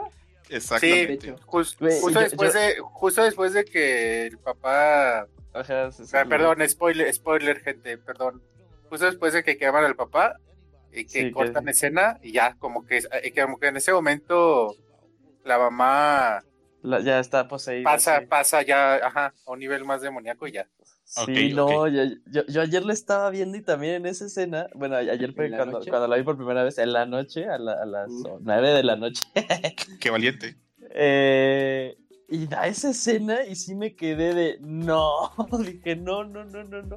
Sí le puse stop. porque, fíjate, esto, esto, yo creo que la reseña más cabrona que le puedo dar a, Hereditary. Si bien las películas de terror nos han condicionado a que este, esta sensación de ansiedad tiene un punto alto, pero al final va a tener un clímax, llamémosle jumpscare, o sea, sientes que va a venir, ¿no? Sientes que va a venir, sientes que va a venir, te empieza a dar ansiedad, te empieza a dar ansiedad, ya te dan el susto y ya vas para abajo. Dije, dices, ok, mínimo no me van a asustar en las siguientes 10, 15 minutos, ¿no? Hereditary lo que hace, yo creo que es lo más cabrón que le puedo decir a esa película, es que esta sensación de ansiedad va, o sea, va, va, va incrementándose, va incrementándose y tú como vienes condicionado con las demás películas dices, en algún momento, en algún momento, en algún momento, en algún momento, y jamás llega ese momento. Entonces, siempre, nunca te sientes liberado de la película hasta que ya tal, tal cual termina, pero no es como una liberación de, ah, ya terminó, o sea, porque yo creo que es, es una película que da miedo, pero es también muy inteligente, ¿no? Que eh, le le da mucho al espectador que puso atención desde el inicio. O sea, yo desde que ah, comenzó la película y aparecía algo que ya terminó la película, dije, no mames, era un obituario, yo cómo iba a saber. Eh, o sea, desde ahí te dice, desde que lo vi dije, ay, esto va a estar, esto va, eh, esto va a ser muy importante en algún momento de la película, pero lo pasaron súper rápido, ¿no? Incluso también cuando la mamá va a checar las cosas de la abuela y ahí agarra como que un libro que dice eh, de, espiritualidad, espiritualidad, bueno, de, sí, de espíritus y que agarra una hoja y que se disculpa. Yo dije, eso es algo importantísimo, no mames, o sea, sí, estoy disculpando de algo que va a pasar, ¿no? Entonces ya cuando pasa todo, dices, ah, o sea, sí, sí, terminó y dije, ok, estos fueron los cabos sueltos. y también fue como algo muy padre verla eh, de cierta forma de, de forma digital, porque dije, ok, ahora me voy a regresar tantito para ver eh, si sí tenía razón, ¿no? Y me fue regresando y dije, ok, ok, ya le regresé al inicio y dije, no mames, aquí está explicando lo del, lo del hermano, lo de la mamá. Eh, pero sí, o sea, lo que, lo que me sorprendió esta película es que juega con tu condicionamiento de lo que es una película de terror, ¿no? Nunca te sientes liberado, siempre sientes esa ansiedad que en algún momento dices, me van a asustar, ¿no? Lo, de la mamá, ¿no? O sea, este, la ves ahí y dices, me van a asustar, o sea, porque baja la cámara, se enfoca al hijo y dices, ok, ya en un momento van a girar la cámara y ya va a estar, ya va, a estar el jumpscare, ¿no? Y el jumpscare nunca llega, ¿no? Eh, entonces, eso es algo de lo que me encantó. Fíjate que, que esta tensión que mencionas, que se mantiene durante toda la película, es, es creo que lo que hace que esta película sea así de, de, buena. Por si te fijas, desde el principio que te van construyendo el universo, te van platicando, la mamá cuenta su, cuando la mamá cuenta su anécdota de que les aventó eh, solvente a ah, sus hijos, o sea, como una plática te puede, te puede asustar tanto, ¿no? O sea, es de, güey. Entonces llega un punto en donde, incluso para el hijo, cuando, o sea, tú poniéndote en el papel del hijo, le resulta aterrador dormir en su casa. Es de, güey, no confío en mi mamá, me va a matar en cualquier momento, ¿no? Entonces de repente pasan cualquier cosita y te da miedo. O, también, también lo súper chido es que comienza la película y, o sea, ya está esta, esta segunda pérdida. Y tú como lo que vas sintiendo, bueno, a, la, primera, la primera vez que la ves, tú como la sientes es, esta película es, eh, te, van a salir que tiene alguno de ellos una enfermedad mental, ¿no? Es más bien como psicológico lo que está pasando, ¿no? Como que, el, aparte el hereditary, como que te, al inicio piensas que va por allí. Ajá. Como que lo heredado es porque sí lo mencionan. Ajá. Y ya luego, ¡pum! En realidad es otro tipo de cosas. Y dices, ah, no mames. La, herencia va por otro lado. Fíjate, lo que yo me fijé mucho es. Eh, no sé si ustedes lo notaron. Eh, manejan mucho las tonalidades verdes y rojas, igual que en The Shining. Justo igualito que en The Shining. Y cada que hay una tonalidad roja, algo pasa. Entonces, como te fijas esto desde el principio, esta tensión que mencionas, cada que ves algo rojo ya la empiezas a sentir. De verga, verga, verga, verga, verga, verga. Es una película impresionante en los detalles que tiene. Ya, ya le voy a dar espacio a Cami porque no quiero que, que, pase, que se vaya Cami sin, sin dar su opinión porque la, la acabo recientemente y creo que le gustó bastante. Pero sí tiene unos detalles increíbles. Cuando comienzan el funeral, hay un tipo rubio que le sonríe al personaje de Tony Collette con una sonrisa súper ominosa. y después cuando ya está en el clima de la película, el tipo se aparece en una sombra desnudo y con la misma sonrisa. Y recuerdo que otra señora que también estaba atrás con la señora que gritó, o sea, en el cine, creo que es la película que, la que ha sufrido más en el cine, alguien gritó, What the fuck is that? y aparecía ese señor con la sonrisa desnudo en una sombra. Y para mí fue como, ¿qué vergas es eso? Y es que toda la casa está llena de un culto satanista y uno no se ha dado cuenta, pero se ha venido construyendo todo de esa forma perfecto. Y ya para darle paso a Kamui, algo que a mí se me hace brillantísimo es que introduce una forma tan dulce a la señora que va a ayudar a la mamá a contactar a la hija muerta, cuando en realidad ese es el gancho terrible para llevarse a toda la familia a la posición total. Kamui, tus opiniones y tu impresión de Hereditary, porque la viste para este programa y se me haría ingrato que no hable de ella. Sí, no, pues es que ahorita escuchándolos, la verdad es que sí coincido en muchos puntos que mencionan. Y también retomo lo que les conté con Midsommar, es que en Hereditary también tiene mucho, eh, pues muchos simbolismos eh, visuales, justamente pues lo que, lo que acabas de mencionar, ¿no? Pues este culto que tienen ahí, o sea, hay símbolos que dices, no mames, esto como que es, porque, pero son tomas muy sutiles, también están las, las frases que, que hay en una habitación o incluso la, la marca que se encuentran en, en, la habitación de la mamá que pues, eh, em, bueno que sería la, la abuela la, que murió y que llega eh, Tony Colette y, le pregunta al esposo oye ¿y esa marca qué es? pero como que el esposo le da por lo mismo entonces están ese tipo de simbolismos que sí dices no pues es que o sea qué significan porque justamente lo que platicaba eh, buen chisillo de que a lo mejor podría ser un un tema más eh, de mm, sí, bueno, algún problema mental, digamos, de uno de los personajes, pero pues no nada que ver. También e, el, la escena de la fiesta, cuando van los hermanos y pues se tiene que regresar porque uno de los hermanos siente mal y, pues, y obviamente te empiezan a armar la escena. Dices, no, algo va, va, a ocurrir, va a ocurrir, pero justamente es como que no, no te esperas a cierto punto que fuera como lo obvio que de un accidente de ese tipo. Y, yo cuando ocurrió sí me quedé de, no mames, ¿qué, pedo? Y entonces justamente es ahí donde se desata pues, todo lo que viene, o sea, toda la historia central de, de, la película, ¿no? todos esos, eh, todo ese evento que va a desembocar ya justo en la recta final, los 20 minutos que bien mencionaba Yuyos y que también retomaba en, en no, pues son, son claves ya de, de, güey, ¿qué está pasando, no? Y si te quedas así de, ya, por favor, que, que concluya esto y ya, si se ve toda la verga, que ya se vaya, ¿no? Porque ya No, es que, no es de que, no mames, es, que mm, yo la vi un poquito más tarde que Yuyos. Y, yo estaba como más en la expectativa de, a ver, o sea, como de qué diablo, o sea, como, o sea, sí comprendía, pero también quería atar justamente todas estas eh, señales que te estaban dando de justo este personaje, eh, la mm, que se encuentra Tony Colette, que, que, le ayuda en su terapia de la, de la pérdida que tuvo eh, con su mamá y,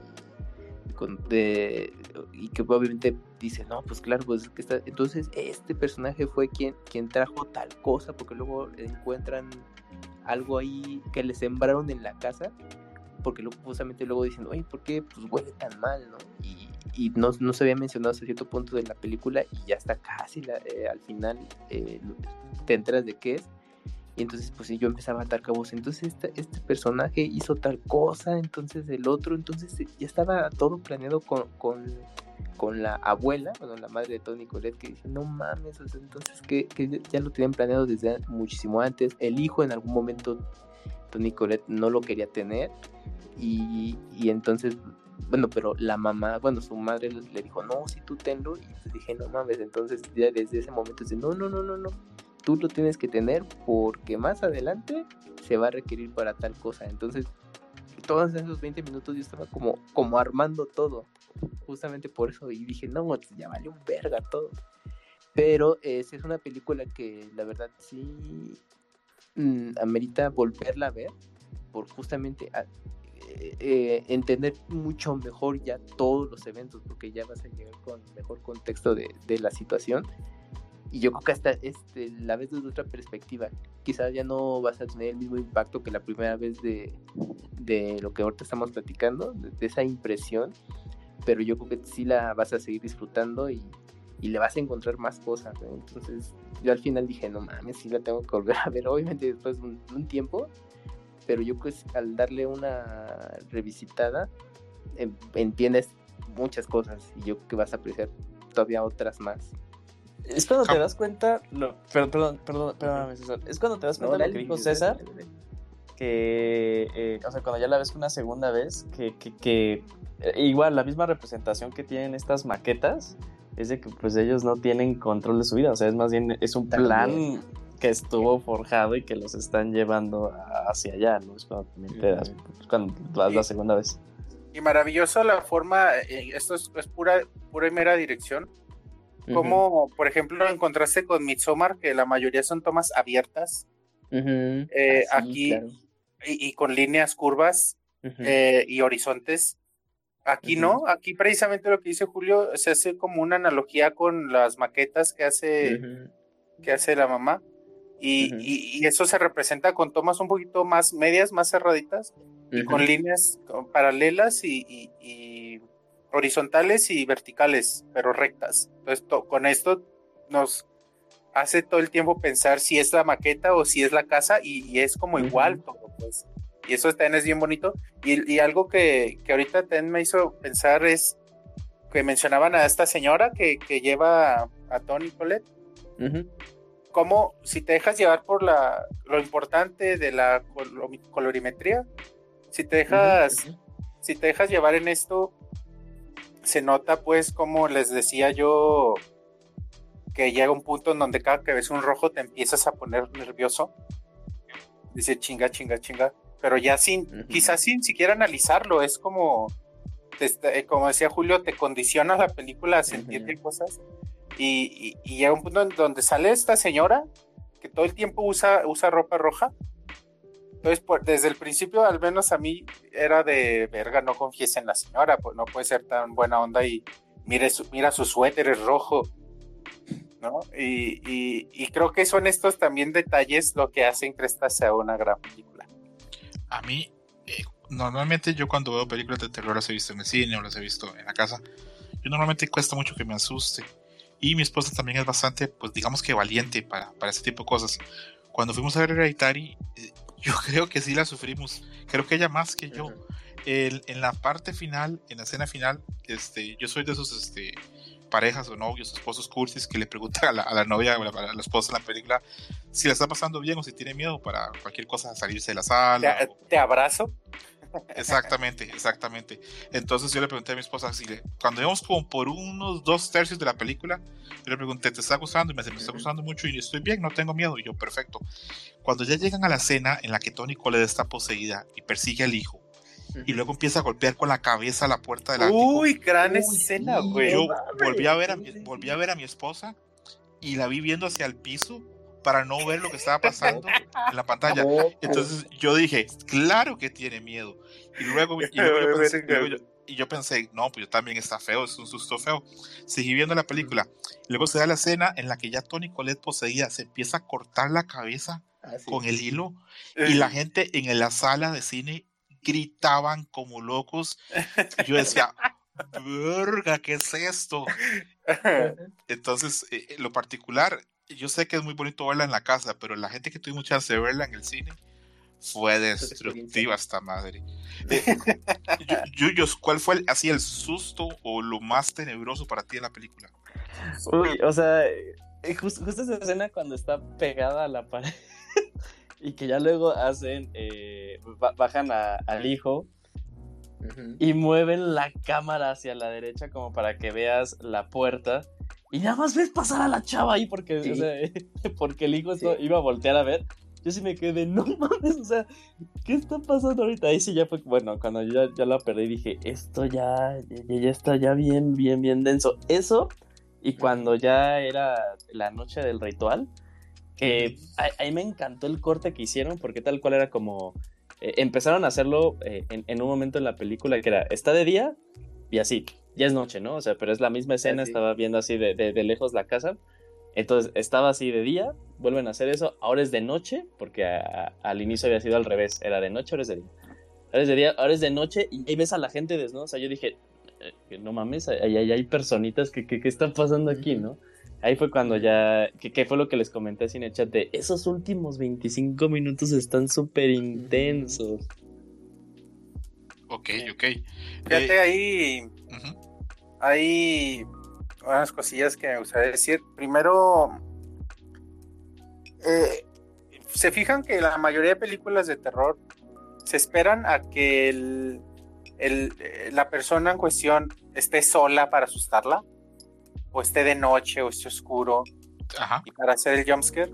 A mí se me hizo bien padre esta película, cómo les vale madre eso, pues, y cómo al, niño, al, al, morro, pues, en medio del clase a mitad de la mañana, ah, se, bueno, primero tiene una escena que se hace increíble donde se voltea a ver en el reflejo y el reflejo le regresa la mirada toda perversa y la sonrisa. Esa hace muy chida, pero la que más, me refería era esta otra donde a mitad de clase se tuerce y solo se golpea contra su escritorio. Y güey, o sea, todos te están viendo y le vale más la película y eso se me hizo muy, muy padre. Otra cosa que me gusta mucho es ahora que mencionaba acá muy esta escena de, de la niña de regreso a la fiesta, cómo te van presentando todo poco a poco.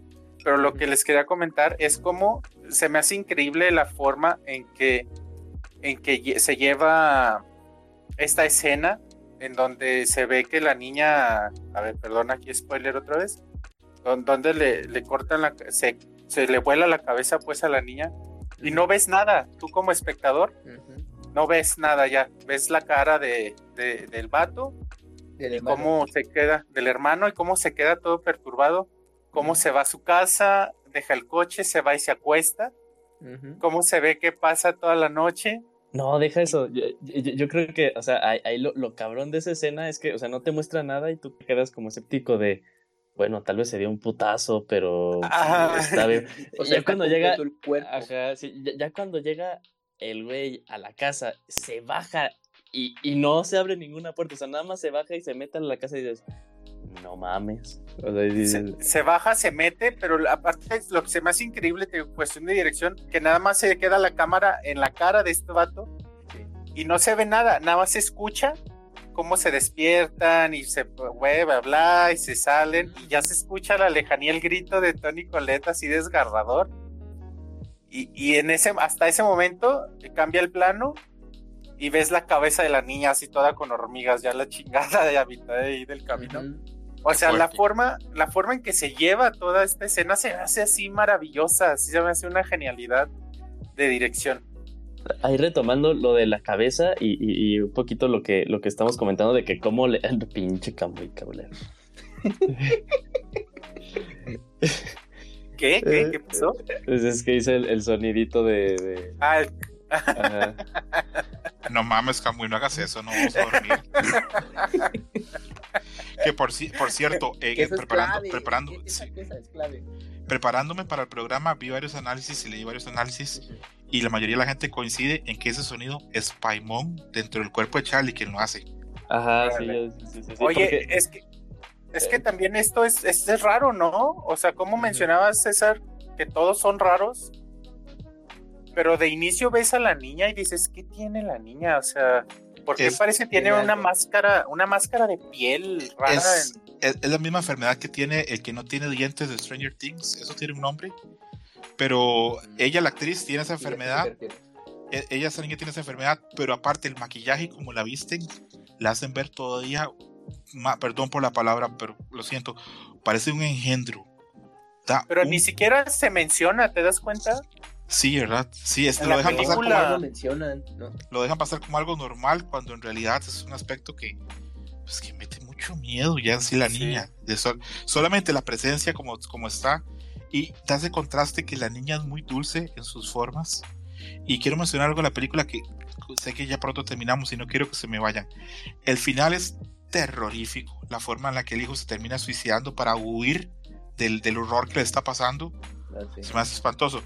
Cuando ya cae él y pues fallece y ya se introduce Paimon en su cuerpo, la película para mí cambia tanto de tono, hay como un alivio. El final a mucha gente lo, impacta o se le hace raro. Para mí el final es maravilloso. Eh, cambia todo.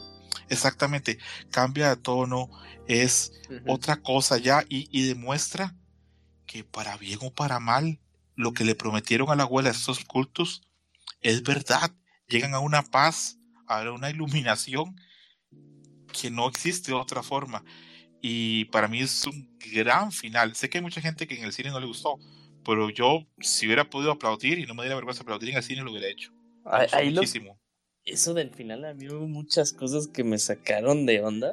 Y una de las cosas es que en, en lo largo de la, de, de, la, de la película, o sea, sí sale la cabeza y yo dije, ah, pues luego sale la escena en la que la entierran. Dije, ah, pues recuperaron el cuerpo, ¿no? Pero eh, pasa la película y comenta la mamá de que no, no, o sea, ni siquiera vieron la cabeza, ¿no? Ya cuando Peter está eh, poseído y sube a la casa de, del árbol, eh, que ves ahí pues eh, ya estas imágenes, o sea, sale como, ¿qué, qué será?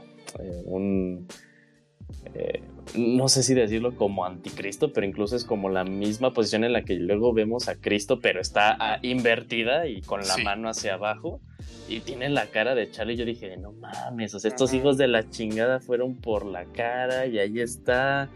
Luego está pues, el cuerpo de, la abuela y todo echado a perder y sin cabeza y está así en, eh, haciendo reverencia. Y cómo termina, o sea, haciéndose como para atrás, pero no así haciéndote entender de que ya, ya no es como una maqueta, ya hasta lo vi como de, están haciendo ahí una alusión como al nacimiento. Dije, esto ya está muy pagano, la verdad. Eh, pero sí, también como termina, o sea, a mí no, no me quejo nada y sí me pareció muy buena la forma en la que termina, como con más, eh, como con un chingo de dudas y también dije, pues supuestamente es uno de los, ¿qué? De, de los súbitos más cabrones de, de, Lucifer, o sea, ya está en el mundo, ya, ya valimos verga como humanidad, ¿no? En ese, en ese mundo de la, de, la película. Fíjate, cuando la vi yo por primera vez, esa parte, lo único que, que me brincó, o sea, yo también estoy muy conforme con el final y también me gustó, pero sí una parte que me brincó mucho, que es cuando se ve al cuerpo de, de, de la mamá decapitado de Tony volando, volando, entrando a la. Ay, sí, eso sí. A la cabaña. Porque si te fijas, toda la película. O sea, todo es. no hay que poner pues así, mamón, porque toda la película es. Es eh, fantástica, pues, de que pasan cosas cuando se quema el papá, por ejemplo, todo. Pero todo lo demás, o, o, Tony Colette volando o caminando en la pared, pues. Pero lo que me refiero es todo lo demás es digamos, mecánico. O sea, no hay estos poderes sobrenaturales. Y... Sí, este juego que decíamos que luego parecía que era como psicológico. Y dices, ah, pues que tiene una enfermedad de Entonces, si, si, esa parte a lo mejor pues, hubieran visto dos encuerados subiendo el cuerpo, o qué sé yo, pues algo más, más carnal, más terrenal, no me hubiera brincado esa parte de, ah, ¿quién hace volar el cuerpo? ¿Por qué vuela el cuerpo? ¿Quién tiene poderes que hacen volar cuerpos? O sea, eso es lo único que brinco. Te poniendo muy mamón. Pero fuera de todo, o sea, me gustó también bastante. Me alegra. Una duda para tanto para, para Yuyus como para Kamui, porque yo sé que ellos vieron esta película porque yo les insistí mucho. Fui bien pushy y me arrepiento en parte, en parte no. Eh, les pregunto, Yuyus, ¿Tú la recomendarías? ¿Te parece que es una gran película de terror? Sí, fíjate que ayer en la mañana estaba hablando con, alguien de, la película. Eh, diciendo, ah, es que justo ayer eh, vi el editor y me dice, ay, ¿qué te pasó? Digo, ¿y qué te, qué te pareció? Y yo me acuerdo cuando salió la película que como la forma en la que le estaban vendiendo, eh, la gente era de, ah, es el exorcista del contemporáneo, ¿no? y digo, retomando el programa anterior, que digan eso ya son palabras súper mayores, ¿no? Eh, y, como que le estaba platicando en la película y, al inicio le dije, o sea, está buena, pero no sé por qué, eh, por qué se hizo como que tanto, eh, tanto ruido de la película, pero de hecho tiempo después empecé a escuchar lo que le estaba diciendo en la película y dije, no mames, ¿no? Sí está muy buena. entonces, sí, sí, sí, sí, y de hecho, este, terminó ella de escuchar el, el, audio y me dijo, no me gustan las películas de miedo, pero me la acabas de vender muy cabrón. Sí, es una gran película. Le, pregunto lo mismo a Kamui. Antes de preguntarle, al espacio a Kamui, les pregunto así nada más o les dejo esa idea. ¿No se les hace súper cabrón que en una película como estas el actor principal o la persona que, que mueve todo esté muerta? Porque la, abuela es la que puso todo el plan y la que se está haciendo que pase todo esto terrible. Y la abuela está muerta cuando inicia la película. Y aún así es una protagonista que está ahí moviendo los hilos eh, con su mal hereditario. Me parece a mí algo brillante. Eh, Kamui, ¿te embarqué con, con este Madeal Despeñadero con esa película o estás contento de haberla visto? Y segundo, ¿la viste con Mika o la viste solo? Eh, no, al contrario, eh, qué bueno que la pude, pude ver en su momento en, cine. Pues, no, me la perdí por lo mismo de que, bueno, no, yo no tenía como mucho contexto de como de que iba hereditario. Entonces, pues en, cine no la pude ver. Y ya en renta y todo, pues hasta hace poquito, ahorita que salió el tema con, con estos programas que grabamos, y dije, ah, bueno, pues a ver, es buen momento. Y pues la verdad es que sí dije, no más, de lo que me perdí y pues justamente esta experiencia que contabas en el cine, ¿no? Creo, que es lo que le da el valor agregado de todavía ver películas de, en el cine. Eh, son por ese tipo de, cosas, ¿no? Que bueno, ya diferirá para, para las generaciones de, pues, prefiero verlo en mi casita y sin problemas. Pero, mm, pues sí, me quedé pues, satisfecho, más bien sorprendido porque no sabía, o sea, no tenía nada, nada contexto de la película, entonces yo llegué sin saber nada, salvo lo que habían platicado muy superficialmente para no arruinar, arruinarnos la trama para los que no la hemos visto. Y pues está tremenda, ¿no? Dije, no, pues, pues, mm, pues me encantó en ese sentido, si te quedas ahí tanto ahí perturbado por lo que ocurrió y justamente esto, ¿no? Como que todavía sigues masticando lo que, los sucesos ocurridos en la película y un par de días después. Y no, eh, esa no la, no la pude ver con, con Mika porque no, no es su género de terror en películas, eh, o sea, no es su fuerte. Pero eh, ya conforme pues, también ahí le estuve platicando pues muy a grosso modo de, de que iba la, la película, sin entrar tanto en detalle. Y yo le dije, es que, pues no, pues esto lo vas a averiguar porque hasta que lo veas. Obviamente sí me daba algunos comentarios de, y entonces, pues va a pasar esto, esto, justamente para evitar que no, cuando la vea, pues no le, no se sugestione de alguna manera, ¿no? Y, y dije, no, pues que la tienes que ver al final del día, o sea, es, es, es, un, es un ver, ¿no? Y ya le dije, pues tú decides si la quieres ver de día, temprano, como quieras, pero creo que sí es una película que, que vale la pena ver, aunque no, no sea tu fuerte el, género, entonces, pues bueno, a ver si ya más adelante se arma de valor y pues ya la ve y pues ya estaremos platicando puntos de vista.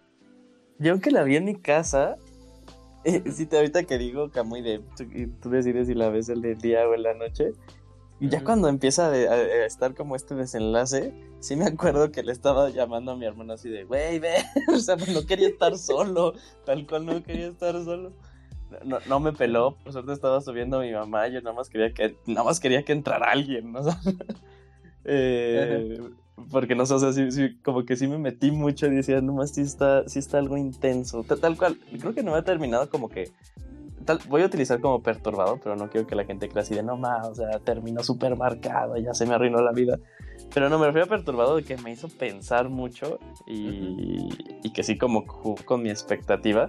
No había pasado desde la de la de Mother, que también lo platicamos en el chat, que también cuando la vi dije, qué pedo que acabo de ver, ¿no? Eh, entonces sí me pasa eso. Entonces, también es, eh, bueno, pues, en mi caso, cuando algo me hace sentir como ese tipo de cosas muy intensas, eh, sí, sí, sí, se me hace muy fácil y muy sencillo recomendarlo. Ok, ok. Eh, señores, faltan 20 minutos para que sea la medianoche y yo tengo todavía que sacar la basura con Paimón. Entonces, exactamente, vamos a buscar ahí hacer una pues una conclusión de todo lo que ha sido estos dos programas de terror. De una vez, se los digo de una vez, mañana se los volveré a decir escrito, pero eh, a Monchis, a Kamui y sobre todo a Yuyus, gracias por venir y perdón porque el programa se hizo tan largo, no era la intención, pero Bueno, espero que algo les haya gustado, por lo menos. Eh, conclusiones, Monchis, de, de, estos programas de terror o algo que le quiera decir a la gente que nos escucha. Creo que creo que vale la pena como seres humanos sentir todo tipo de emociones. Eh, yo de pronto no entiendo a la gente que le huye al miedo o a cualquier tipo de emoción. Creo que son, los seres humanos pues, tenemos esta capacidad de poder producirnos a nosotros mismos emociones y sensaciones. Creo que el miedo es una muy bonita que, y que tengamos oportunidad de exponernos a ella y disfrutarla porque el miedo, si así lo desea, se puede disfrutar. Entonces, expónganse a, a estas situaciones, em, expónganse a miedo, anímense a ver las películas a medianoche ustedes solos y, y asústense, pues es, e, es, algo muy lindo. Muchas gracias a, a, a, todos por habernos escuchado, ustedes por haber compartido conmigo. Y, y, nada, nos vemos, nos escuchamos a la siguiente. Perfecto, perfecto. Y a mí, Iguan, que tú no lo sabes, pero aparte del programa de Perfect Blue, tú me vas, me suenas que vas a estar invitado a un programa de Ghibli que vamos a hacer más adelante, de nuestra película favorita de Ghibli de cada uno. Pero ah, bueno, ahí veremos a ver si te interesa o si no. Eh, Kamui, eh, mensaje final, este, eh, conclusión acerca de estas horas que grabamos hablando de películas de terror, que sé que no es tu género, pero creo que ya te introdujimos un poquito más, ¿verdad? Sí, ya, pues la verdad es que esos programas sirvieron para que me pusiera al día con algunas películas, pues ya hay, pues, bueno, Hereditary, Midsommar, The Witch también que que también mencionamos y pues ya ahorita las adicionales que salieron en el programa pues ya las agregué en los servicios donde se pueden ver o al menos ubicarlas para renta entonces pues eh, fue fue bueno en regresar a este género que sí me gusta pero pues a lo mejor lo tenía así como muy eh, eh, pues mm, descuidado no porque pues muchas películas eh, recientes de 5 o 10 años, pues no, pues me las perdí por una u otra razón, no porque no quisiera verlas. Pero bueno, ahorita ya tuve la oportunidad de ver algunas de estas cuantas, eh, algunas cuantas de, este tiempo y hacer memoria de, de, de, las que vi hace muchos años, ¿no? Entonces, pues, eh, pues compartimos nuestras experiencias, pues ya para conocer algunas películas y ubicarlas.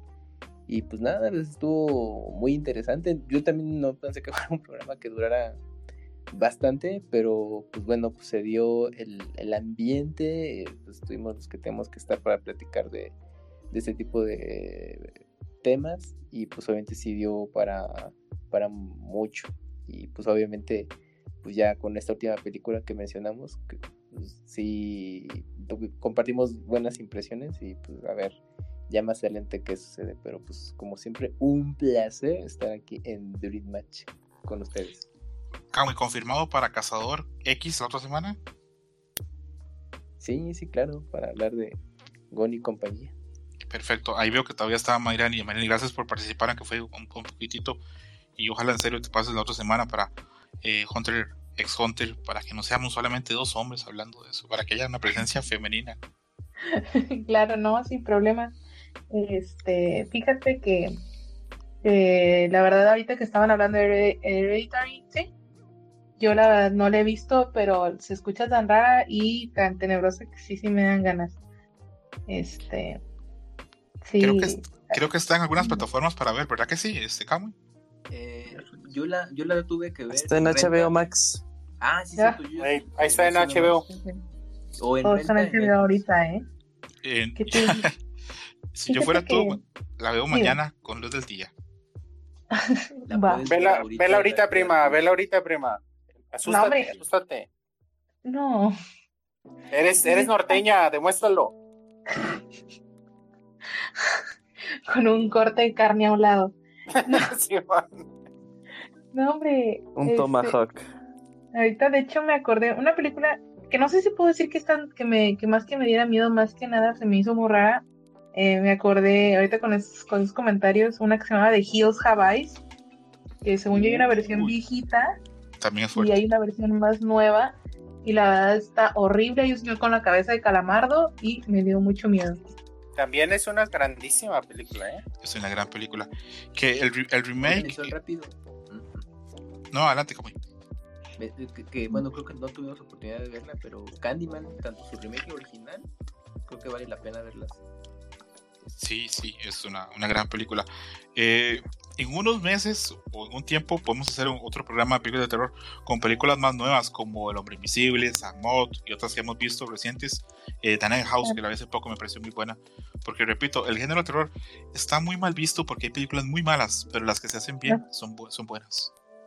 Ahí también es una lista de películas muy malas. Eso estaría muy bien para el tweet, ¿no? Uy, sí. También este, después vamos a ver así como que películas malas que odias y películas malas que te gustan. Por ejemplo, películas malas. Sí, a mí hay una película muy, bueno, que es este, una comedia que se llama Not Another Teen Movie. A mí esa me gusta y es bien mala. Pero bueno, es cosa, es cosa, cosa de gustos. Gracias, a Eh, te, te ahí, abrazote. Y, la otra semana nos ponemos de acuerdo para Hunter x Hunter, ¿ok? Claro, perfecto. Mira que Camu iba a hacer con, tú vas a hacer Kira y yo voy a hacer Hisoka, el Juaco. Hace hacer la, la distribución. Perfecto. Yuyos, al hombre que le estoy arruinando su vida deportiva, eh, conclusión del programa.